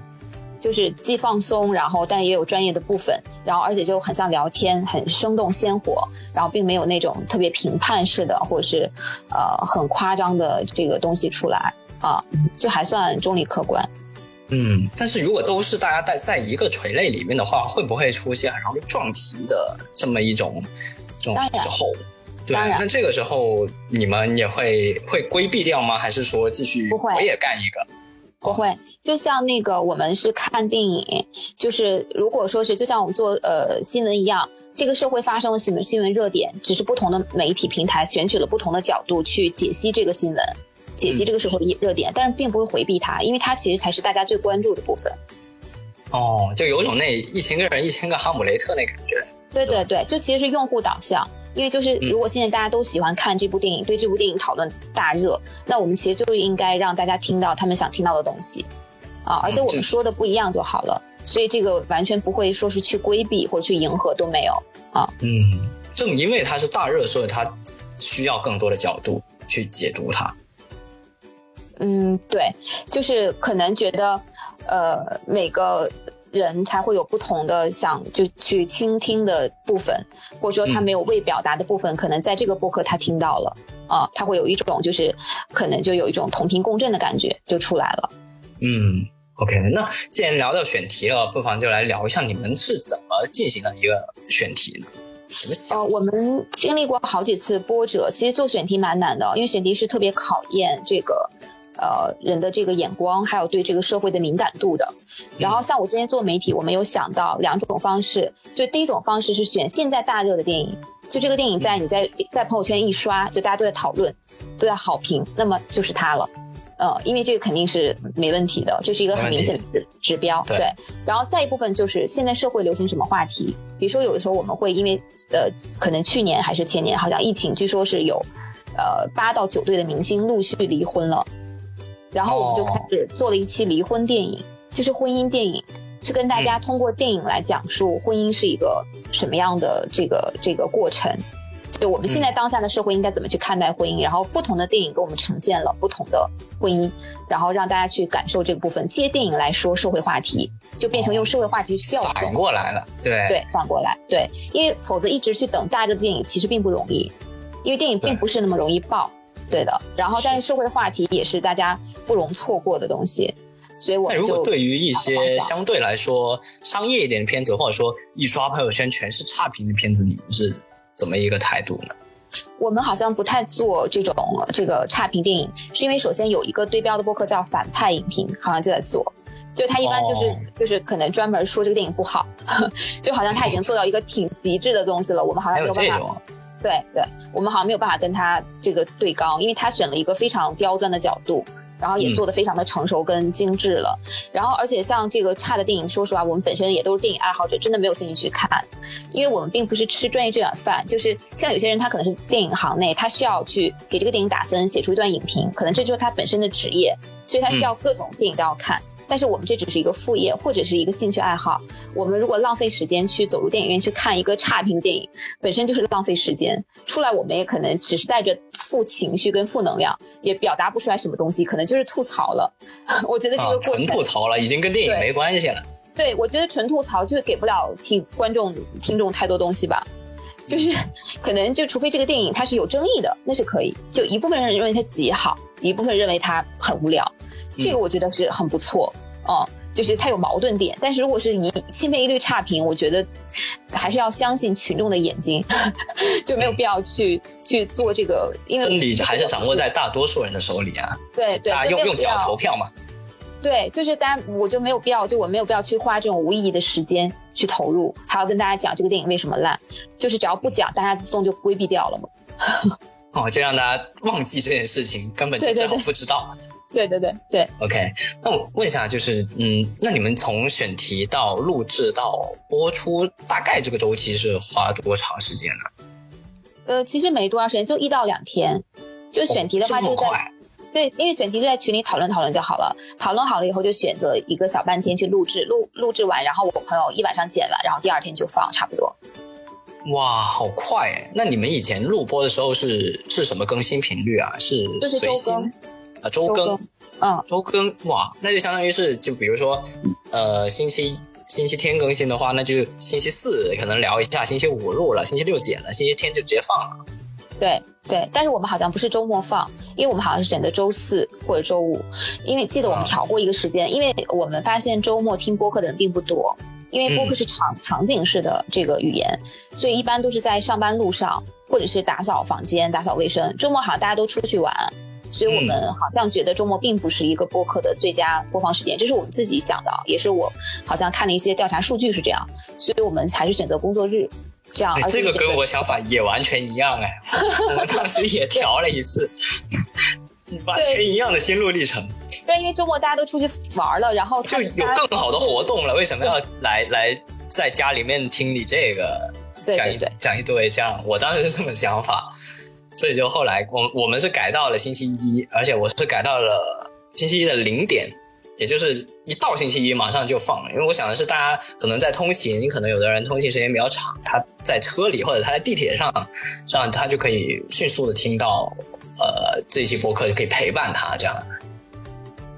对对，所以嗯就是我们就还是挺注重这种场景式的应用的，就包括嗯直播也选择一个可能大家要不就刚吃完饭的时间，或者是在路上的时间啊，或者晚一点的时间。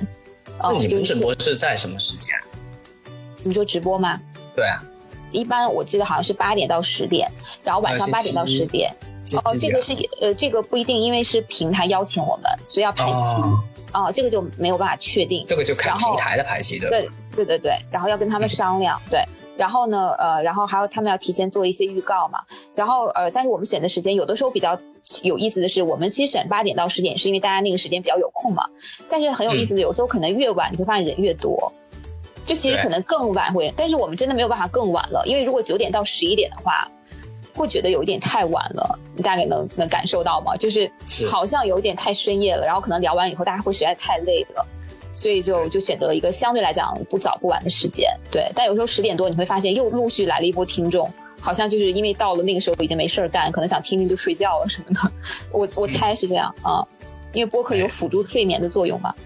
是，但那那是那是，很多人都说，哎，我听你这个睡觉蛮好的。我说，对对那我是该高兴还是该不高兴？我觉得我觉得高兴啊，至少声音好听，就是呢，那就大脑应该还在活跃，并没有死掉，所以 我觉得他就听进去了。这个如果在视频里面叫叫什么刷时长，对吧？他这个完播率是很高的呀，因为他睡着了，他不能对啊关，对我很开心啊，所以说而且还能连续播放，就是继续这集播完了，它自动跳到下一集，给你别的都给播完了一晚上。对呀、听着就觉得很爽的样子。啊，那我真得谢谢他们了啊！虽然没在听，但是确实又又是我的最最铁的铁粉是 啊。那咱们聊回来啊，就因为我我这一期的这个主题是我们为什么还在做播客嘛？就是“孩子”这个字呢，就是足以说明咱们这个甚至不能被称之为行业的行业的一个困难的一个境地啊。首先，它现在在社会上面的声量并不是很大，你说听的人本身也没有很多。就比如说我向别人介绍说啊，我做了一个播客节目，很多人根本就就不知道，哎，你这是什么博客吗？什么是什么东西啊？这样。就我还得解释一番，然后解释完就是他们就说哦哦哦，然后就没有然后了。那在这种情况下的话，你们是为什么还在做博客呢？呃，就是我觉得就是发自内心的喜好吧，啊、嗯是有一种内心的动力，就是可能喜欢这个事情，然后就想拉更多朋友来一起分享，啊、就想做一个小社群的感觉。对，就是有的时候你做一个东西，你有热爱，可能没有太多理由，对，但能否坚持下去，确实需要找一些新的动力和挑战。因为一开始的话，大家都有激情，但是这些能量都会逐渐被消耗的。就是嗯，能够一直保持之激情是很很不容易的。但是有的时候可能如果再继续找一些新的目标和挑战的话，有助于这个东西持续。然后我们也是没有定什么长远的目标或者小目标，但是想过说先做一段时间试试，然后再调整，属于边做边调整这种啊。但是呃，并没有呃什么特定的目的。对，嗯，就是希望可能你自己呃时间上有余力，然后又对这个东西有喜好，那么就不妨做一做，不然可能这个能力就被浪费掉了。嗯，是。哎，我觉得你们这种心态很好，就是说，呃，并不要因为一个事情它会结束，所以就不去开始，而是我嗯尽量享受我这段这段时间我想做这个事情的这个过程。就未来怎么样，我们都知道它肯定会有结束的一天，那不妨碍我现在还是要再做它，对吧？对对，嗯，那而且都是有获得，对，都是有获得的，嗯嗯，好，那最后我来问一下，就是嗯，你为什么会来找我，会来参与到我们这一期节目的录制？哎，这个就是我刚才说的，要找新的挑战和新的这个目标。哦，这也算挑战吗？对，因为呃，因为我们比如说从来没有跟别的播客好像连麦过。然后也没有合作过，然后我知道很多播客是互相的就邀请嘉宾过来，因为我经常听到嘛，然后我就想说，其实这就是一个新的一个那个拓展，一个新的延伸，对吧？这就是不断的在给找自己找新的东西，因为自己的呃呃，我们三个人哪怕是一个小群体，但是可能也是有限的，有的时候只能向外看，就是你多向外看一点，有一个机会就是一个机会，就不妨试试看，就抱着尝试的心态。啊，也并没有什么必须明确的目的，但是我觉得机会是不需要去，如果摆在眼前是不需要错过的吧，就尽可能的试一试。啊，万一有擦出什么新的火花，什么惊喜都不知道，啊，反正也不是。求功利，也不是有什么功利主义，那么我觉得去做一些连接是很好的，而且本身思想的碰撞，还有认识新朋友，有一些很美好的人际关系，就已经很好的是一个很好的过程了。嗯，更何况可能说不定会发展出一些新的合作呢，就谁谁都不知道。但是我觉得机会未来还真有可能，对。对呀，对呀，所以机会摆在眼前就去试一下。我反正我是这样。而且我觉得非常难得的就是播客已经帮我们筛选了一些，就怎么说，播客的主播都是一群非常爱说话的人，所以我要找到在生活中其实很少会遇到说啊，这个人真的可能非常爱说话，或者说他表达非常好。对吧？那但是我如果跟跟你们录制节目的时候，就很明显的感觉到，哎，咱们能咱们能干聊，能聊一天一夜没有问题。这种感觉本身也是 也是非常能够激发起自己的这个情绪的。对，对我来说也是一个很好的一个体验。对，对对。而且跟跟你们合作，比如说跟别的人进行合作，就是它既是一种输入，也是一种输出。因为在大家聊天的阶段，你会输入别人的观点，同时你在输出自己的观点。我觉得它达到了一种很好的平衡。因为人是不能一直输出的，一直输入会消耗，所以人要继续的读书，不断的精进自己的知识，然后输入。可是，在做这个呃分享播客分享的时候，如果几个人本身就是一种输入跟输出，做完了这一场节目，就大家都已经带着收获回家了。这是特别宝贵的体验。嗯，对，好，那今天就非常感谢晶晶来到我们啊节目做客啊，也是我第一次跟别人进行节目的连麦吧，就非常感谢。那下一次就也像晶晶刚才说的，我们可能会在未来有更多的连接，也说不定，对吧？我们不仅是以一个 podcaster 播客主的身份，也有可能是以别的身份啊有一些啊交织。那我们也希望，呃，对上电波，还有像晶晶也能够一直的，呃，也不能说一直吧，我祝福你们是先继续 享受这一份，嗯，热情。好吧，可以，可以，谢谢，谢谢，太客气了，见，拜拜，拜拜。那听完晶晶分享她的故事之后呢，嗯，发现呢他们的这个频道跟我们频道有非常多的共同点呢，也是啊，果果不其然啊，是我召集的这个嘉宾，那大家确实这个思想也是有对上这个电波的。好，那么接下来我们就来听听看第三位嘉宾。这样，我们是呃来自山东济南啊，我的播客名字叫露天广播，我是主播 Coin。嗯，是一名大学的工作人员啊，老师算不算？应该算，对，普通工作人员。OK，就教职工之类的那些。对对对对，嗯，好的。那这个职业其实跟你自己想要做这个露天广播这一档播客有必然的联系吗？还是就其实这只是跟你个人有关系？呃，有一方面原因，因为毕竟我们这个行业嘛，因为还是一个呃教育工作者，所以说呢，就是你在语言的表达呀、演讲这方面，你包括也需要进行一个授课等等情况的，所以说呢，就我觉得，我觉得首先我一开始做的初衷就是有一个表达的机会，因为 Podcast 还是一个比较。怎么说呢？就认真说话的这么一个机会啊，就是因为他只能听见，只能被听见，所以他就你可以认真说，然后别人也能认真听，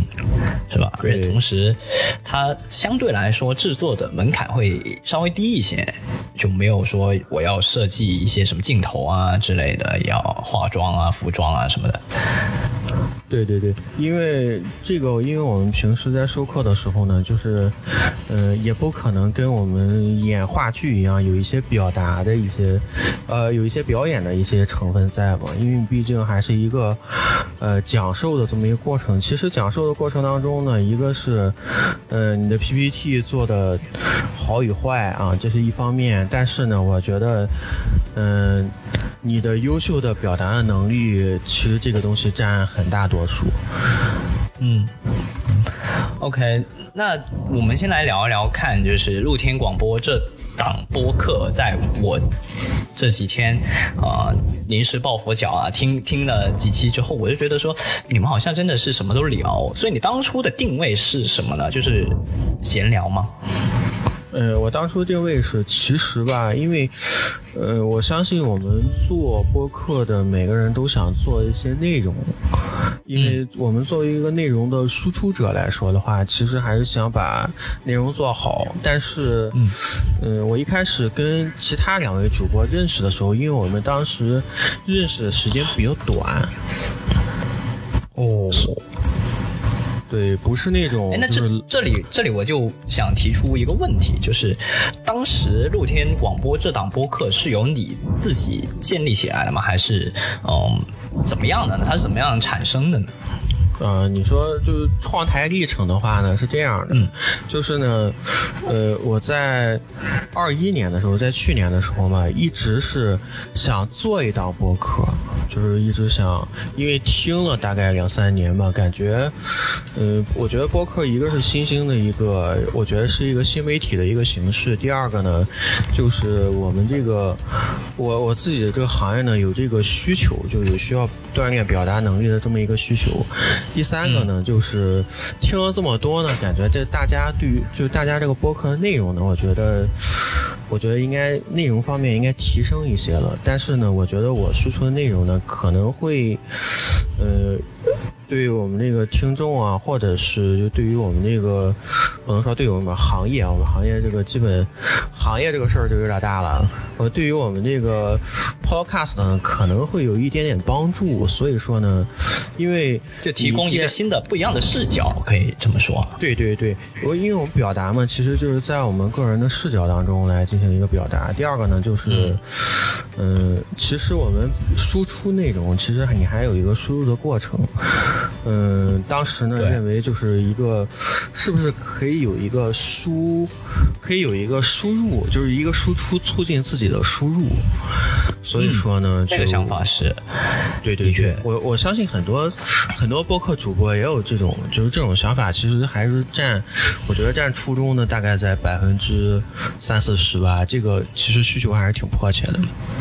对，这个确实是，就像我们当初，呃，因为我自己本身也是算是一个工作，本职工作的时候也算是一个输出型的那么一种职业。那在这种情况下，我们在做播客之前就知道，说，呃，你必须输入更多的东西，才能够浓缩的去输出一些小小的东西，可能就真的是看好几个小时的东西才输出半分钟，啊，但但是即使是这样子的话，我们依然还是想要去通过这个正向的反馈去触动我们，去促使我们能够去更加积极的去学习。对，所以说呢，就是一开始呢，我特别想做这个播客，但是呢，就是，嗯，大家可能不知道，因为如果你是单口播客的话，其实难度非常的大，因为它必须要求你一个是有一定的稳，有有一定的准备，还有就是你的表达能力必须得非常的好，就非常的就能够撑下来这个节目的时长。就当时我的表达能力还没有到。呃，现在也没有到那种水平，就是大家也知道，就是自己的水平在哪儿。第二个呢，就是其实你聊天节目，你光一个人说的话，这个其实挺枯燥的，就相当于在会越聊越那个情绪会越聊越往下，讲着讲着就可能声音也变小了。对，而且尤其是我们在自己录制的时候吧，你没有任何的反馈，这个东西的话很难调动你的一个情绪。嗯，对，嗯，所以所以说呢，就是当时就开始找同伴嘛，因为发现这个事情好像一个人完成有点困难，就开始找同伴。然后呢，我跟我跟其中一个主播呢，当时呃老黑，我我跟他认识的比较早一点点吧，可能是在二零年左右认识的，因为我们是在很巧的是什么呢？我们是在我们一起听的北京的一个播客的听友群里面认识的。哦，所以你们其实可以说是毫毫不相识的两个人，就是年龄啊、教育水平啊都差不多。然后有意思的是什么呢？就是他们，就就他是学那个呃学新闻传播的，就是传播学的。传播学那就正好啊，就跟跟这个播客还是有点沾边的啊。对，我说了，你们都都是业内人士。如果如我说，如果你现在不不做舆情管理的话，嗯，我说不定如果纸媒还辉煌的时候，说不定现在就是一个背着包天天跑跑新闻的记者。有有可能，还真有可能。呃，很有可能，很有可能，或者是你在电视台，然后扛着机器，也是当采编队伍的一员，去天天做片子啊，跑新闻啊，我觉得很有可能去干这个。嗯嗯，然后，然后他当时的时候，就是老黑同志当时，呃，在二零一九年的时候，他也有一档播客。他当时就是找的，就是我们现在之前的三主播大新哥，他俩是研究生同学。哦，就他们他们认识，对他们两个是研究生同学。然后呢，就是他们当时做了一个，就是也是一个呃播客吧，但是呢，他们只录了一期。就是我我也不知道录了几期吧，反正那个现在平台上只有一期，然后一期呢也是那种拿手机在车里录的，就是那种忽忽远忽近，就听半个小时才搞明白说的是啥。啊，sorry。啊，就就是就是当时那个什么，当时他们就是当时他们做了一个播客嘛，播客当时录制的声音非质量非常的差，就是反正我听了半个小时吧，才听明白大致的意思是什么，就是对你你需要加深对他的了解，所以说我就呃听了他那个节目好像一个半小时吧，我听半小时实在是怎么说呢，就是声音非常差，然后。背景音非常大，就基本听不清楚说了啥，就是断断续续的听完了。后来，嗯，有意思的在哪儿呢？就是那个老黑啊，跟我住的就隔了隔了两个红绿灯，这么近，这纯属是就平常是擦肩而过的陌生人，实际上在网上就聊得热火朝天的。对，而且而且他工作的单位离我工作的单位一公里左右吧。完全可以说你们两个是同一个世界的人，然后这样的话我们都建立起来了。因为当时露天广播这个名字呢，是因为我们，呃前前十来期吧，大部分呃，反正我们大概前五六次见面都是在露天的环境，因为夏天嘛还可以，就是露天的环境录的。因为当时吧，因为没有。就没有录音地点，这个其实我们约约不到地方。对，其实其实我们所有的就是主播们，其实都面临这个问题啊，就是你有能有一个固定地点，还是很奢侈的。是，真的。然后第二个呢，就是就是那个我们大部分其实都在那个他那个篮球场那儿录。嗯，找一个，比如说，嗯，九点多的时候，其实就没多少人了，然后我们就在那儿。然后录个呃五十分钟左右，大概，嗯嗯，然后五十分钟会有影响吗？受到影响吗？就真的是纯露天的环境。嗯，只要是什么呢？只要是那附近的那个树上没有那种知了的叫声就可以。然后呢，后来就是嗯，就是我们这个这个电台的历程呢，就是，嗯，当时就成立了，成立了以后呢，然后就定了几个小目标嘛，就是因为我们就是我们工作的原因呢，也不可能发朋友圈来进行运营，就是一开始就没有运营，没有运营呢，就播放量呢，野着来。呃，就是路上传呢，就是推广呢，就是在本地，就本地其实也有一些微信群啊什么的，各种活动的微信群啊，就在本地微信群里面发一发，就是跟我们那个工作的那那一块儿就完全割开的，也不会给。这属于是地推了，网络地推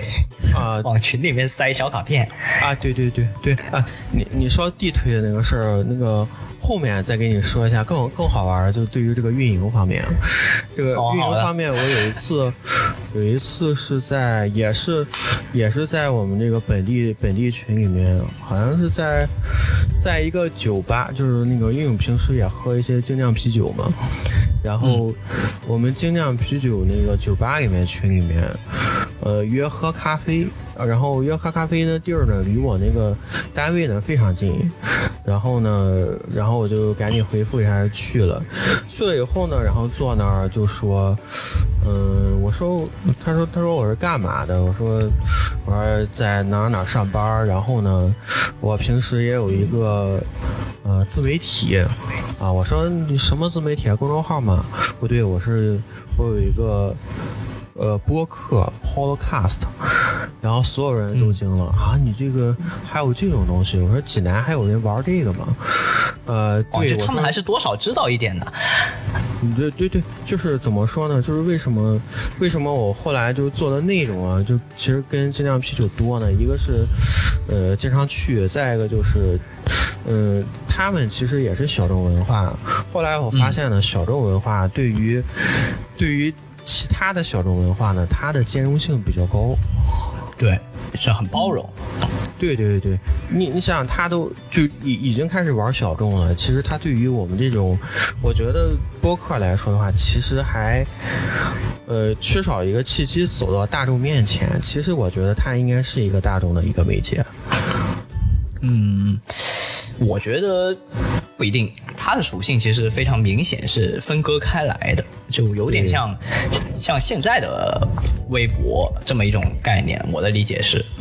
就是你如果是一个什么所谓的蓝 V，也就是企业号，或者你是一个名人的话，那你发在上面的任何东西，其实都是广播，它都是公众平台的，大家都可以获取资讯。但如果你是一个纯素人，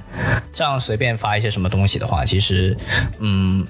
有点类似于自说自话。其实这个就虽然它是公开发放的。但并没有人过来去看或者去听，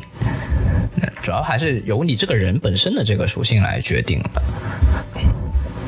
对，当时，当时，当时他们说你还有个 podcast，我说对，然后就直接让当即让那三个人直接下的 app 关注了我们这个频道。就是强势地推了三个粉丝，这真的是地推，而且你们这个是你们是小宇宙是吗？下小宇宙，呃，小宇宙、网易云和那个呃荔枝都有。哇，这么这么强迫别人下下好三个 APP。嗯，对，因为他们其实对于播客来说都是知道的，因为你给他说播客，哦，知道知道，Podcast 的苹果那上面的吗？对我说苹果上面我们也有，但是，嗯，我们应该现在应该时下最流行的是吧？最好用的 APP，我说建议你下个消息就关注我们那个频道，你想听的任何节目肯定那上面肯定都有，然后你可以就开始就开始播客起来嘛，然后。然后就地推了三个粉丝，反正反正上面现在的粉丝，大部分的粉丝应该是都认识的。哦，就一个一个推回来的。嗯，对，一个是推回来的，再一个就是也会转发。嗯，我不转发微博，但是我会转发，比如说极客就我觉得这个推广这事儿确实对于特别是像我们一样的小 podcaster 来说是挺难的。我们可能只存在，或者是目前的能力只在于说，呃，能够制作出一期节目，但是在推广上面确实是有所欠缺的。因为毕竟在一些媒体公司里面，或者像像广告公司这些，这个管理社交媒体和推广，它是一个职位啊，一个专人付钱来。干的，你说我们身兼数职，又要找选题，又要录制，又要剪辑，还要推广，这其实是四个职位干的事儿，一个人全干确实太难了。对，我觉得必须有所取舍。对，我觉得是一个，这其实是一个团队嘛，因为你需要有一个，比如说制作团队，还有运营团队，嗯，你包括还有采编团队。对，其实你一个人干了大概，我估计，因为播客不跟视频一样，你还需要很多的后期，或者是就是那种剪辑的一些设计啊等等的。我觉得相对来说会会容易一些，所以。我觉得我看，呃，你像那个广播的话，大部分都是两三个人就能完成的。对，是可以。嗯，就比如说像现在我们就就都这样，就前期在录制的时候就控制的好一点的话，就后期甚至都不用怎么剪辑后期什么的。嗯，对对对对。弃坑的话呢，嗯，之前也听了其他主播的一些节目嘛，他们每次都说弃坑的那个点就在二十七。哦，是吗？我第一次听这个这个论调，我从来没有听说过，是吧？对，真没有。嗯，然后后来我就查了一下，确实是有些节目就是没有到二十期，也就四五期乃至十几期以后，基本就没有下文了。嗯，这个很正常，这个真的很正常。然后还有，因为那个。那个啥，之前不是那个李诞不是说了什么每个人讲五分钟脱口秀这这事嘛？对对，这其实我觉得播客也是这样，因为一开始大家都是想着奔着这个表达自己来的，那实际上一个人的各种经历啊，或者各种想讲的东西，特别是一期播客可能都得六十分钟往上的这么这么一个内容密度这么高的一个东西，其实你讲个三四期，你的人生几乎就聊完了。就过往的东西，所以就没有没有再新的输入的话，其实你很难再去输出或者坚持下去了。对，这我觉得这个倒空了是一方面啊，就是你把你自己自己的内容就肚子里的那些墨水基本就倒光了，这个是一方面。我觉得还有一方面，其实就是在我们做这个播客的一个过程当中啊，就是会有一些自己的一些体会。你像，呃，反正我们这边体会是第一个呢，就是当时开始做的时候嘛，就就一开始的时候，嗯。我跟我跟老黑，我们俩一开始录的时候啊，就说，这个这个你用这个机器录吗？我说对。当时我拿了一个，呃，录音机，就是就是专专就。就是两个两个麦克风的那种录音机，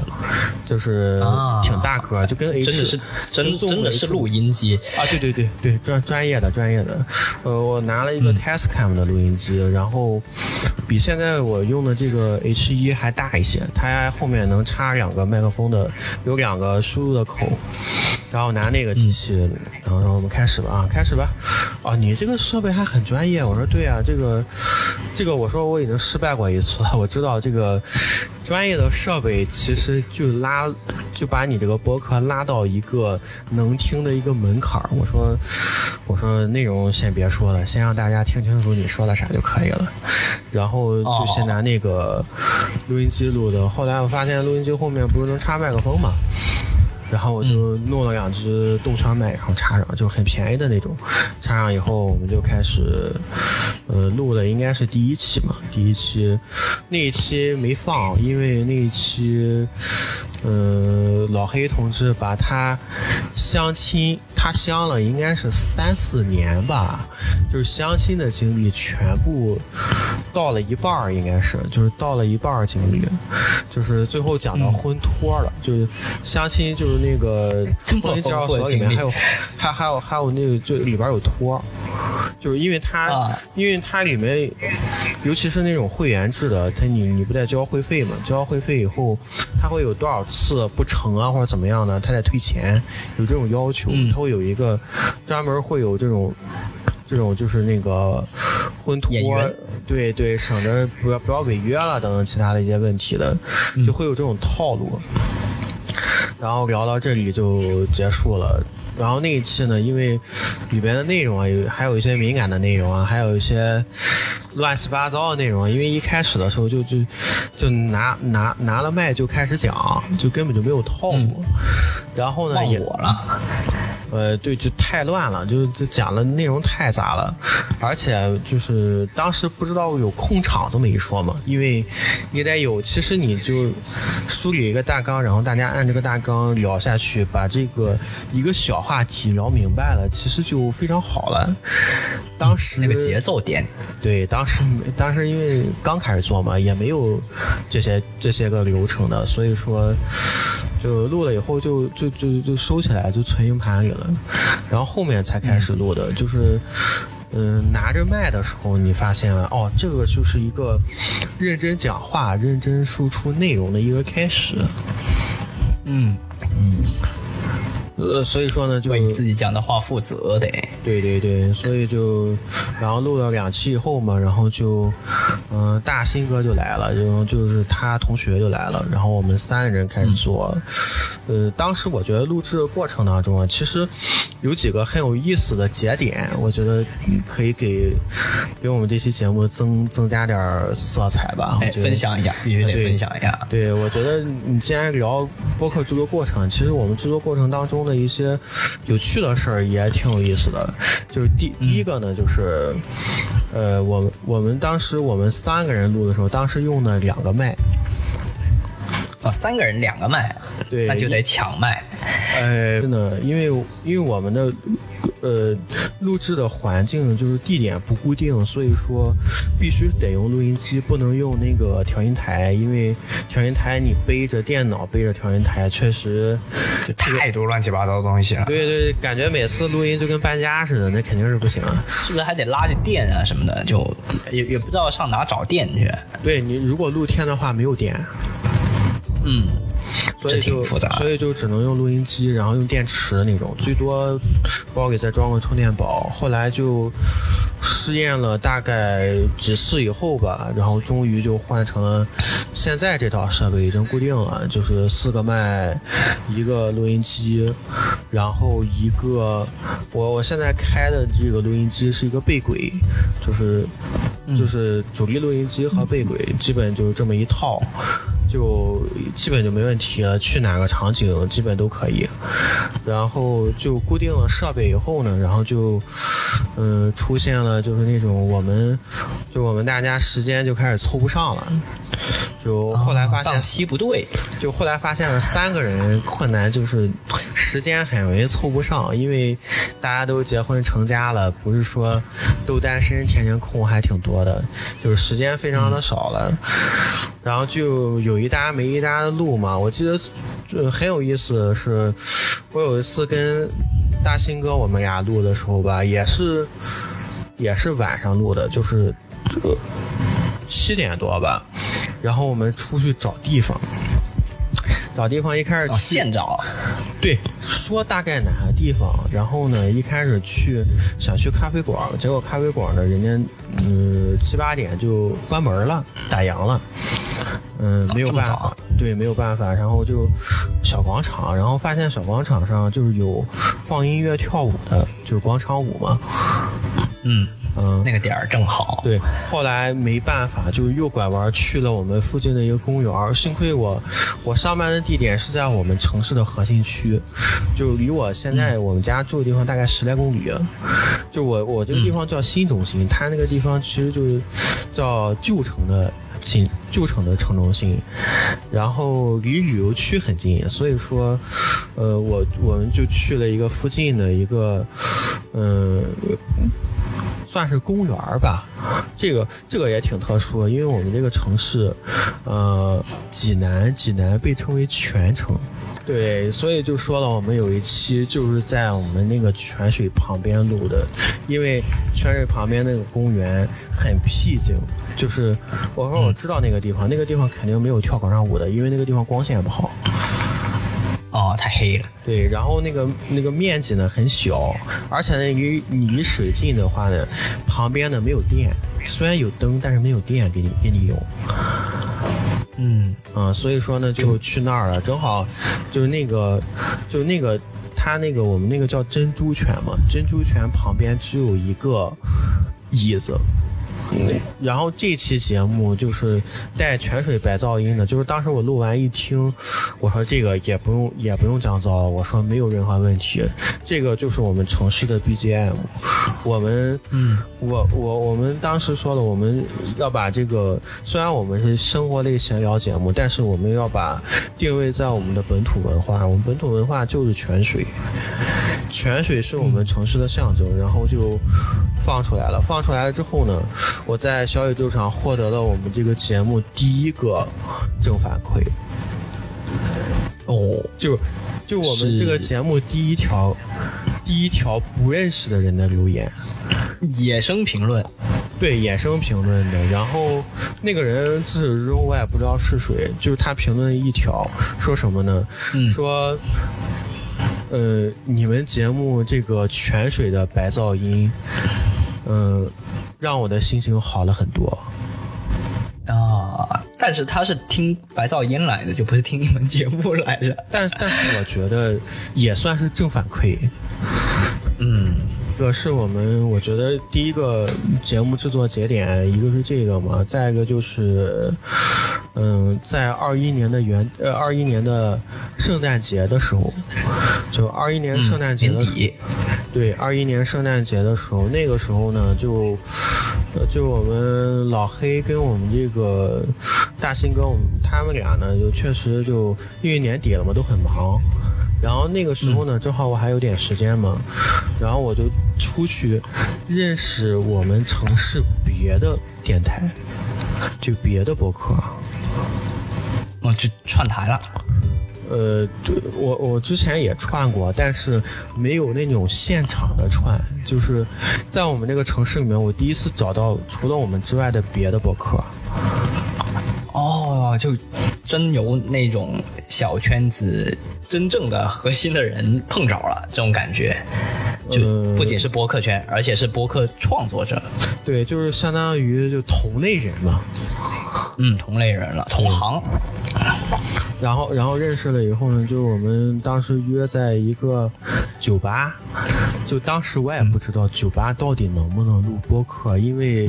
酒吧我们大家这去过嘛个，听上去有点，对，有有点夸张是？不大可能。对，就听上去觉得，乍一听觉得，哦，这两个地方好像毫不相干。对。实际上呢，实际上怎么样？啊，而且而且我们酒吧在我们印象当中有可能会放一些嗨曲，嗯，就是它的音乐声会非常大，非常燥，人会非常多，非常吵啊。但是很有意思的事情就是，呃，后来我们发现，在酒吧也能录，好，真能录，真能录。然后当时我们是就包间吗？还是怎么样？不是包间，我们坐在一个比较僻静的一个桌子上，啊，就相当于清吧那种的一个角落里面。对，其实就是静吧，它会放音乐，但是那个音乐声不是很大，不是很吵那种。嗯，呃，就省省得你配 BGM 了，它有有一些了。对，当时的话呢，我去的其实是他们台的一个录制地点。嗯，呃，因为、哦，这算是他们台的录制地点。呃对，因为他那个就是他们台的那个主理人呢，住的离那个酒吧非常近。就会经常去，然后他的节目呢也都是在那个酒吧录的，就是因为呃经常去嘛，就是老板熟了，然后会给老板说，就是稍微就会把那个开业时间稍微提前一点，就是他们会提前开门，然后但是不营业，就是提前开个哦，专门提供场地了，相当于是。对他有的时候呢会会早开个三十分钟左右，就其实你有的时候刚开门的时候有可能也没有客人。嗯，嗯，酒吧你想想，在四点的时候，基本其实基本主力客户群还没下班呢。嗯，所所以说这老板也人挺好的。对，对所以说，所以说我，所以说他们那个行业对于我们这个就是播客这个这个小众文化，其实包容度很强。然后他们会早开门，然后在那边录。呃，当时是就是我们直接就是现场串的台，就是第一次，第一次跟就是那种完全不认识的，就是没见过人都没见过。就第一次见面就直接串台，啊，对，就是我们一直聊，就是一直那个发微信聊啊，都是文字的，就也没打过电话，就是啊，呃，光就是大家的了解，其实就是在各自的播客节目里面。嗯，就听到了哦，这个非常有限。对哦，这个人是男的女的，声音是什么样的，然后播客的风格是什么样的，然后就只能了解这么多了，然后就看看朋友圈，看看长啥样，就拉倒了。嗯，然后去了以后呢，就很神奇啊，就去了那儿以后呢，嗯。当然，当时我就是因为当时就是因为我们试了很多设备嘛，就相当于直接给他们设备普及了一下。就是说，我说我说我现在用这套其实算很有性价比的，然后效果也非常好。然后现场推销起来了。呃，对对，各种案例嘛，各种案例嘛。然后然后那个，因为他们之前用的设备是，嗯，就是那种插卡的插卡的无线麦，就是跟。跟那个罗德那个 Wireless Go 一样。啊，Wireless Go 那种小蜜蜂啊，不是小蜜蜂，小蜜蜂就是无线的。然后他们用的是可以这么归类，对他们应该是用的那种一拖二的，嗯，一拖二，然后用那个麦克风的内录录的。那这个其实会有很高的风险呢，用这个。呃，而且他们是四五个人用一团儿，我说四五个人怎么用一团儿？就那种各种递，就是那种谁说话把这个麦克风递过去，有有一种录这个综艺节目的感觉啊，就在台上互相递麦什么的。啊，对对对对，就就就这种。这种这种，我说这种，一个是我说你们这个音质，我说你音质从节目就能听出来，就就感觉不是特别达标的样子。呃，对对，我说你录完了一期节目大概多大呢？他说是一百多兆。呃，一百多兆，算这个码率来说，应该算不上太高。一百多兆是原始文件啊，同学。对啊，一百多兆啊，对啊，这多长嘛？看多长嘛？就就是它它一般来说就一个多小时吧，然后是一百多兆，然后当时就，当时我就拿着设备给他普及了一下，后来他就原封不动的也买了一套。哦，这叫什么？超购物车？对对，超了一下设备，因为因为我给他说了一下嘛，确实这套设备在就是那个经济条件允许的情况下，这套还是性价比非常高嘛，所以他就超了，已经摸索出来了。对，他又迭代了两三次了都。对，我说我说正常的，如果我们采样率四万八，嗯，二十四比特的话，我说一个小时的原始文件 WMV 的原始文件应该在一 G 左右。嗯，然后太大了，我觉得。对，然后他他就。他又一想，哎，好像是怎么回事儿，然后就赶紧换了一套。然后他们现在，嗯，他们现在这个频道粉丝应该比我多不少吧？就是现在已经良性的，就是他们后来就摸索，算是做起来了。对，已经做起来了。他在嗯，网易云的粉丝大概有个几百。嗯。很高了，算高了，算高了，高了。嗯，而且他们上了几次，上了三次热推，然后就网易云的官方的推推荐那些。呃，对，就是两次，有有现在有三四期节目吧，一般来说播放就呃将近小十万。哇，那确实是可以说是已经成为腰部的这个，就脱离苦海了。但但但是但是那个什么，但是网易云那个播放十万播放一个评论都没有，我我也不知道是是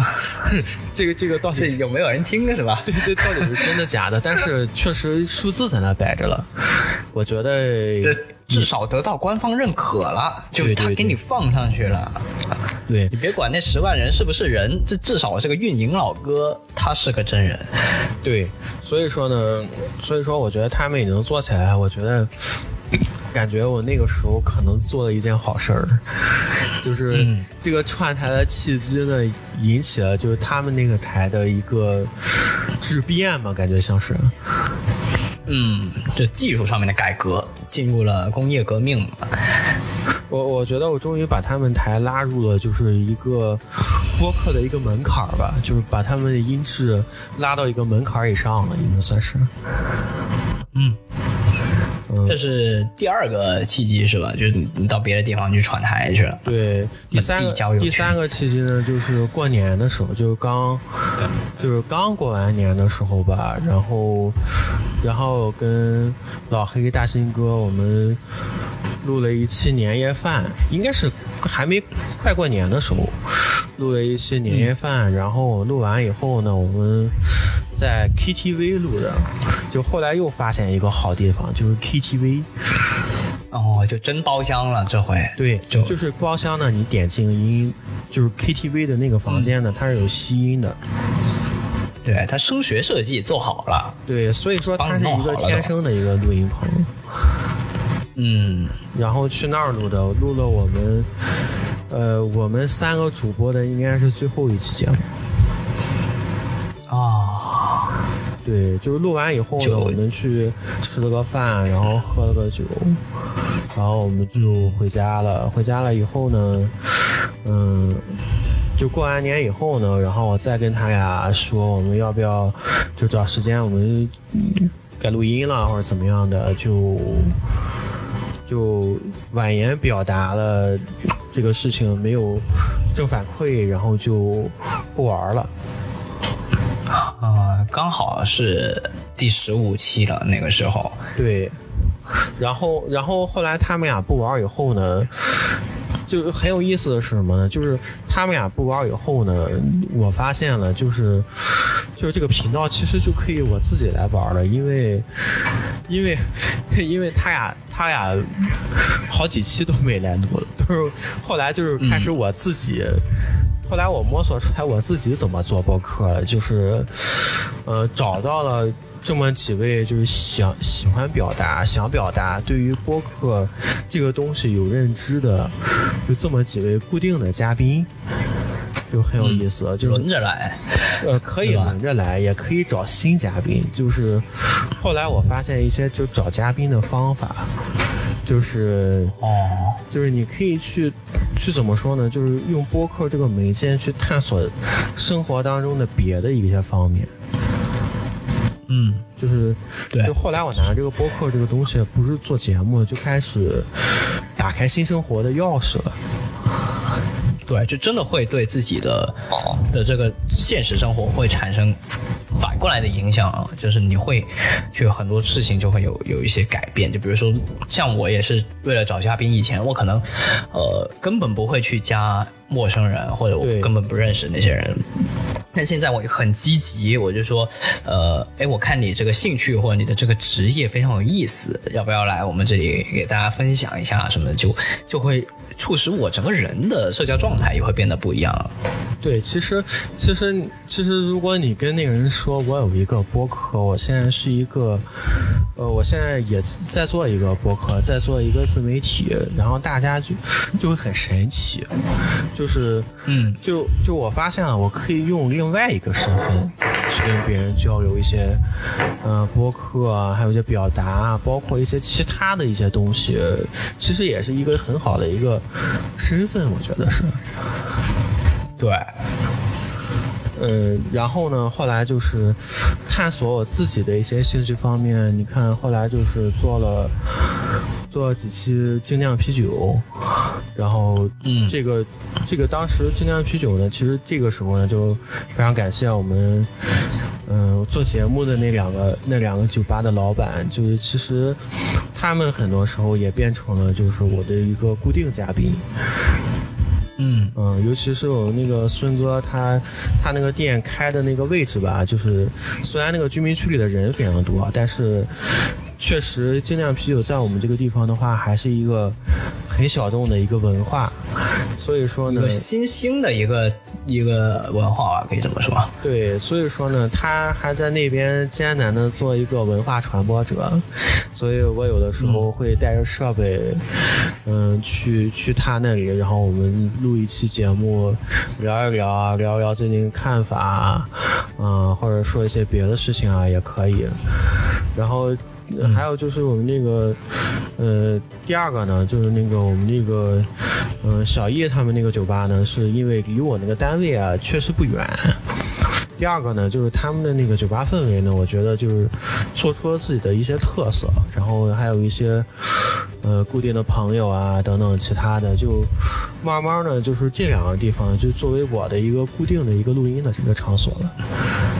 嗯嗯，哎，我发现了，就是你到目前为止就录制这些节目，其实都比较说想要专注在本地进行录音，是吗？对，因为因为是这样的，就是我们这个嗯台自从就是 自从我们两位主播弃坑了以后呢，就是我想把这个台做成一个就是嗯在我们这个本地文化。传播方面可能能做出一些东西来的，因为因为我们这个地方本地没有博客，没有在更的博客。你是想成为这个城市的文化的传播者，有有这么一种使命感在里面，是吗？或或者是作为一个就是文化传播的一个记录者，就是因为其实我们这个这个城市本地来说的话，一些神奇的人也挺多。然后呢，就是对，肯定。然后声音记录这一块呢，我觉得嗯可以做一些方面的尝试，就是可以尝试一些新的方式。嗯，然后现在正在探索呢，就是下一步呢，就先把之前约的，就是约的有有一些录制的内容啊，先都给他录了。你像，嗯，你像，呃，有一段时间是，呃，当然了，我觉得这现在当下工作，先把我的硬盘的几期节目先做完了，这个这个已经后期还没制作是吧？对对，已经拖了很长时间了。其实我。特别想问一个问题，就是你其实你也串了不少台，对，然后包括你也有帮助新生的的播客频道，对，然后你自己同时也是目前来说你的处境可以说是自己一个人独自去经营现有的呃露天广播，对对吧？那你有没有想过说我要不就直接？加入一个别人的电台，那至少自己不会这么辛苦。你没有这个想法吗？呃，有想过，但是呢，就是，就是可能，可能我对于这个录制来说的话呢，我就。更更想有一个就是那种线下录制的感觉，就是就大家能面对面，然后聊一聊啊等等其他的。我还我还是追求一个就是就是面对面的一个交流。但是我们现在本地播客基本没有，我还没有找到就是本地博客二号就是做的还。就开始做了，然后更了几期了，稳定更新的，然后正常制作的基本没有。或者说有没有一种可能，就是你两边都做，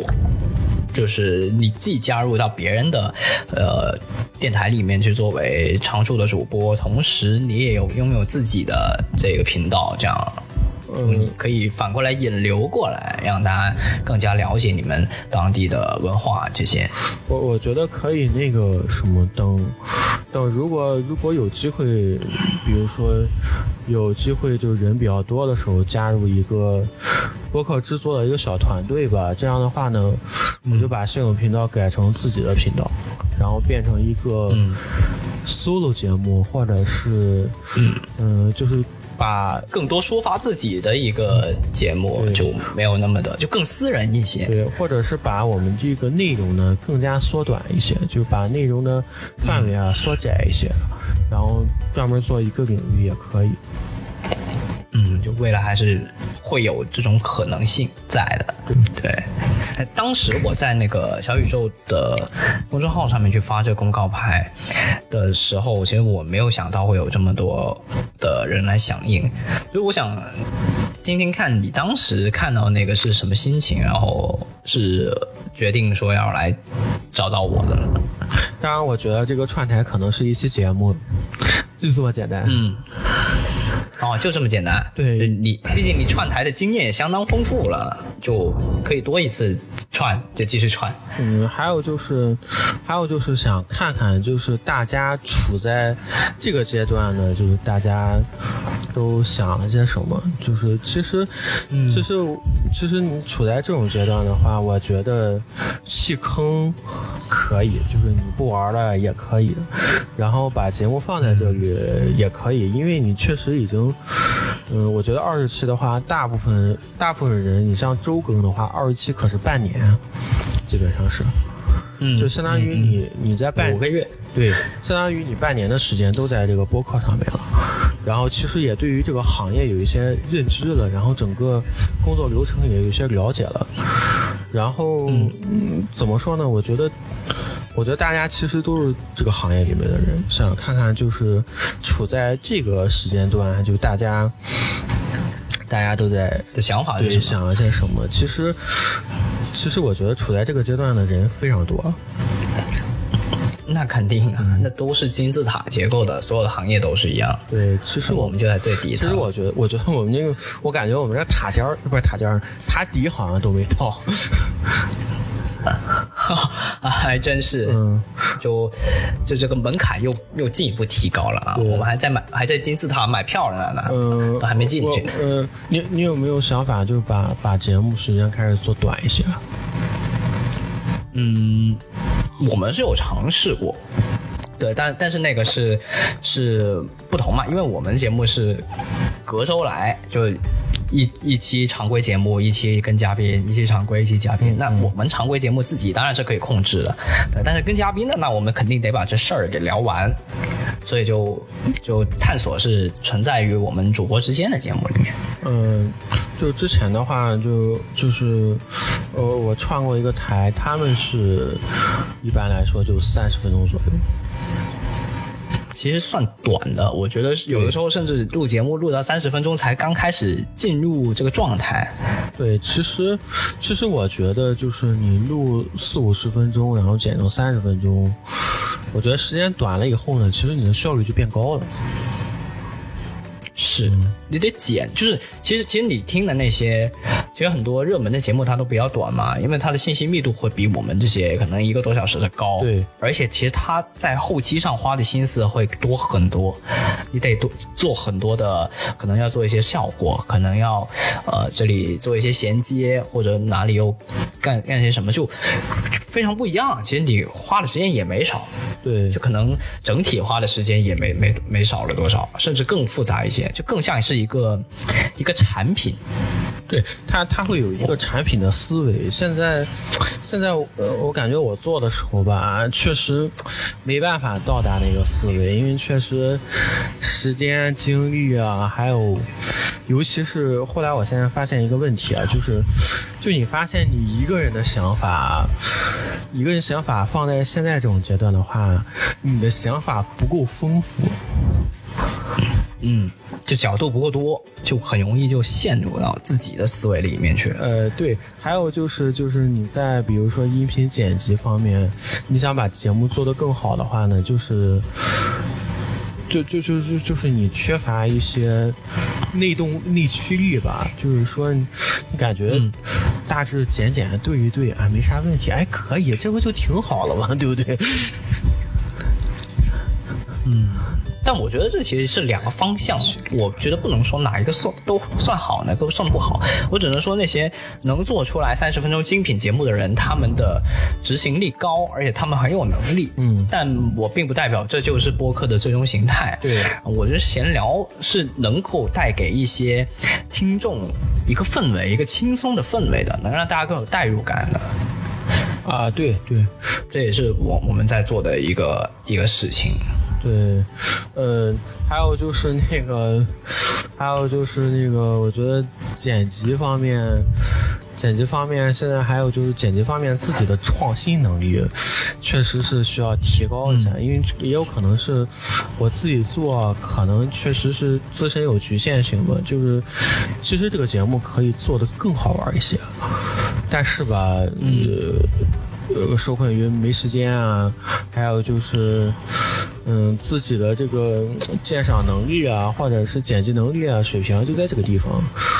就你想变点花样，可能也变不出什么太大的花来。其实可以尝试每一期都先做一点点小的改变，嗯，是 OK 的，嗯。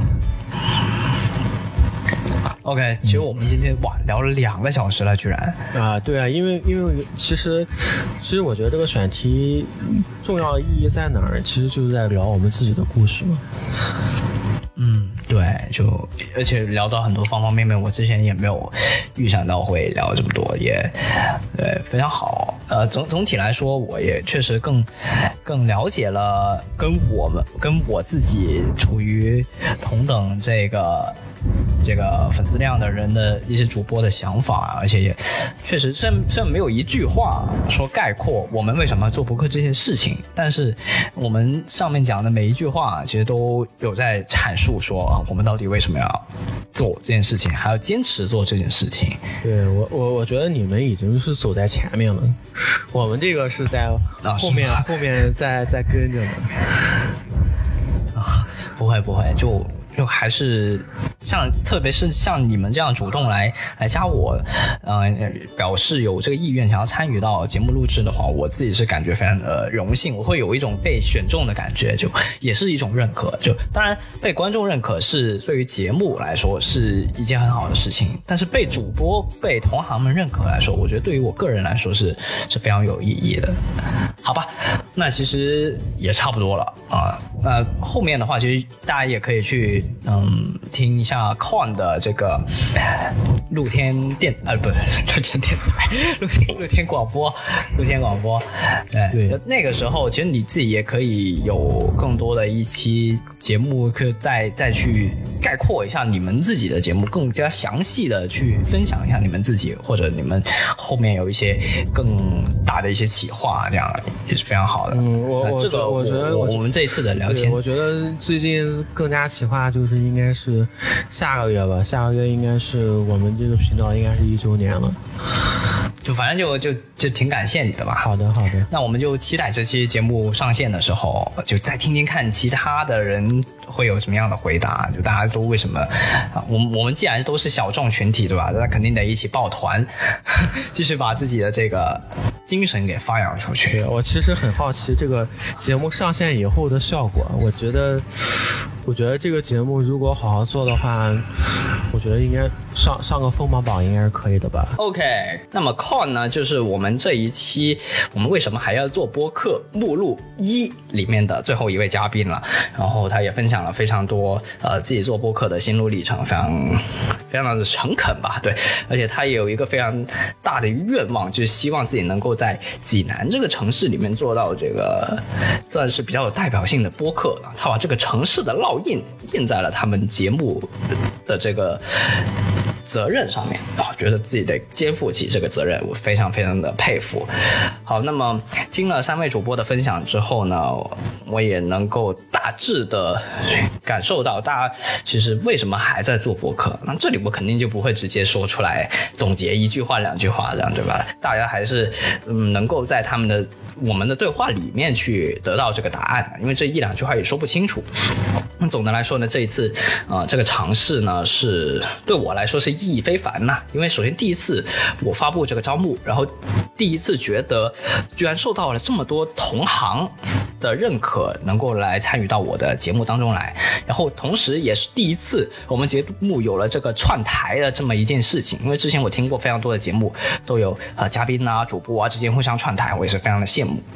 另外还有呢，就是第一次啊，我加了这么多的陌生人。嗯，对，毕竟啊，我以前自己是一个相对封闭一些的人，可能会。会在这个这个社交啊通讯软件上面也就百来人，所以就是不太想要去加一些好友了。我自己之前的一个想法就是说，呃，如果这个人以后我们只只是目前为止有个聊个一两句的话，以后没什么交集的话，要么就别加了吧。对 我就觉得，嗯，占那空间干嘛呢？完全就是一个陌生人。但现在不一样了，因为做博客，我有了改变，就是我必须要去寻找新的呃嘉宾、新的选题、新的兴趣，然后去观察别人的生活，然后同同时看看我们有没有合作的可能。那听起来可能非常功利，但实际上确确实实的改变了我现在的想法啊。那也非常高兴这七位主播能够认同我的这个选题，参与到我的节目当中来。那么接下来呢，下一次呢，就又会还有哪些主播参与到我们节目的串台当中来呢？那希望大家能够好好的期待一下吧。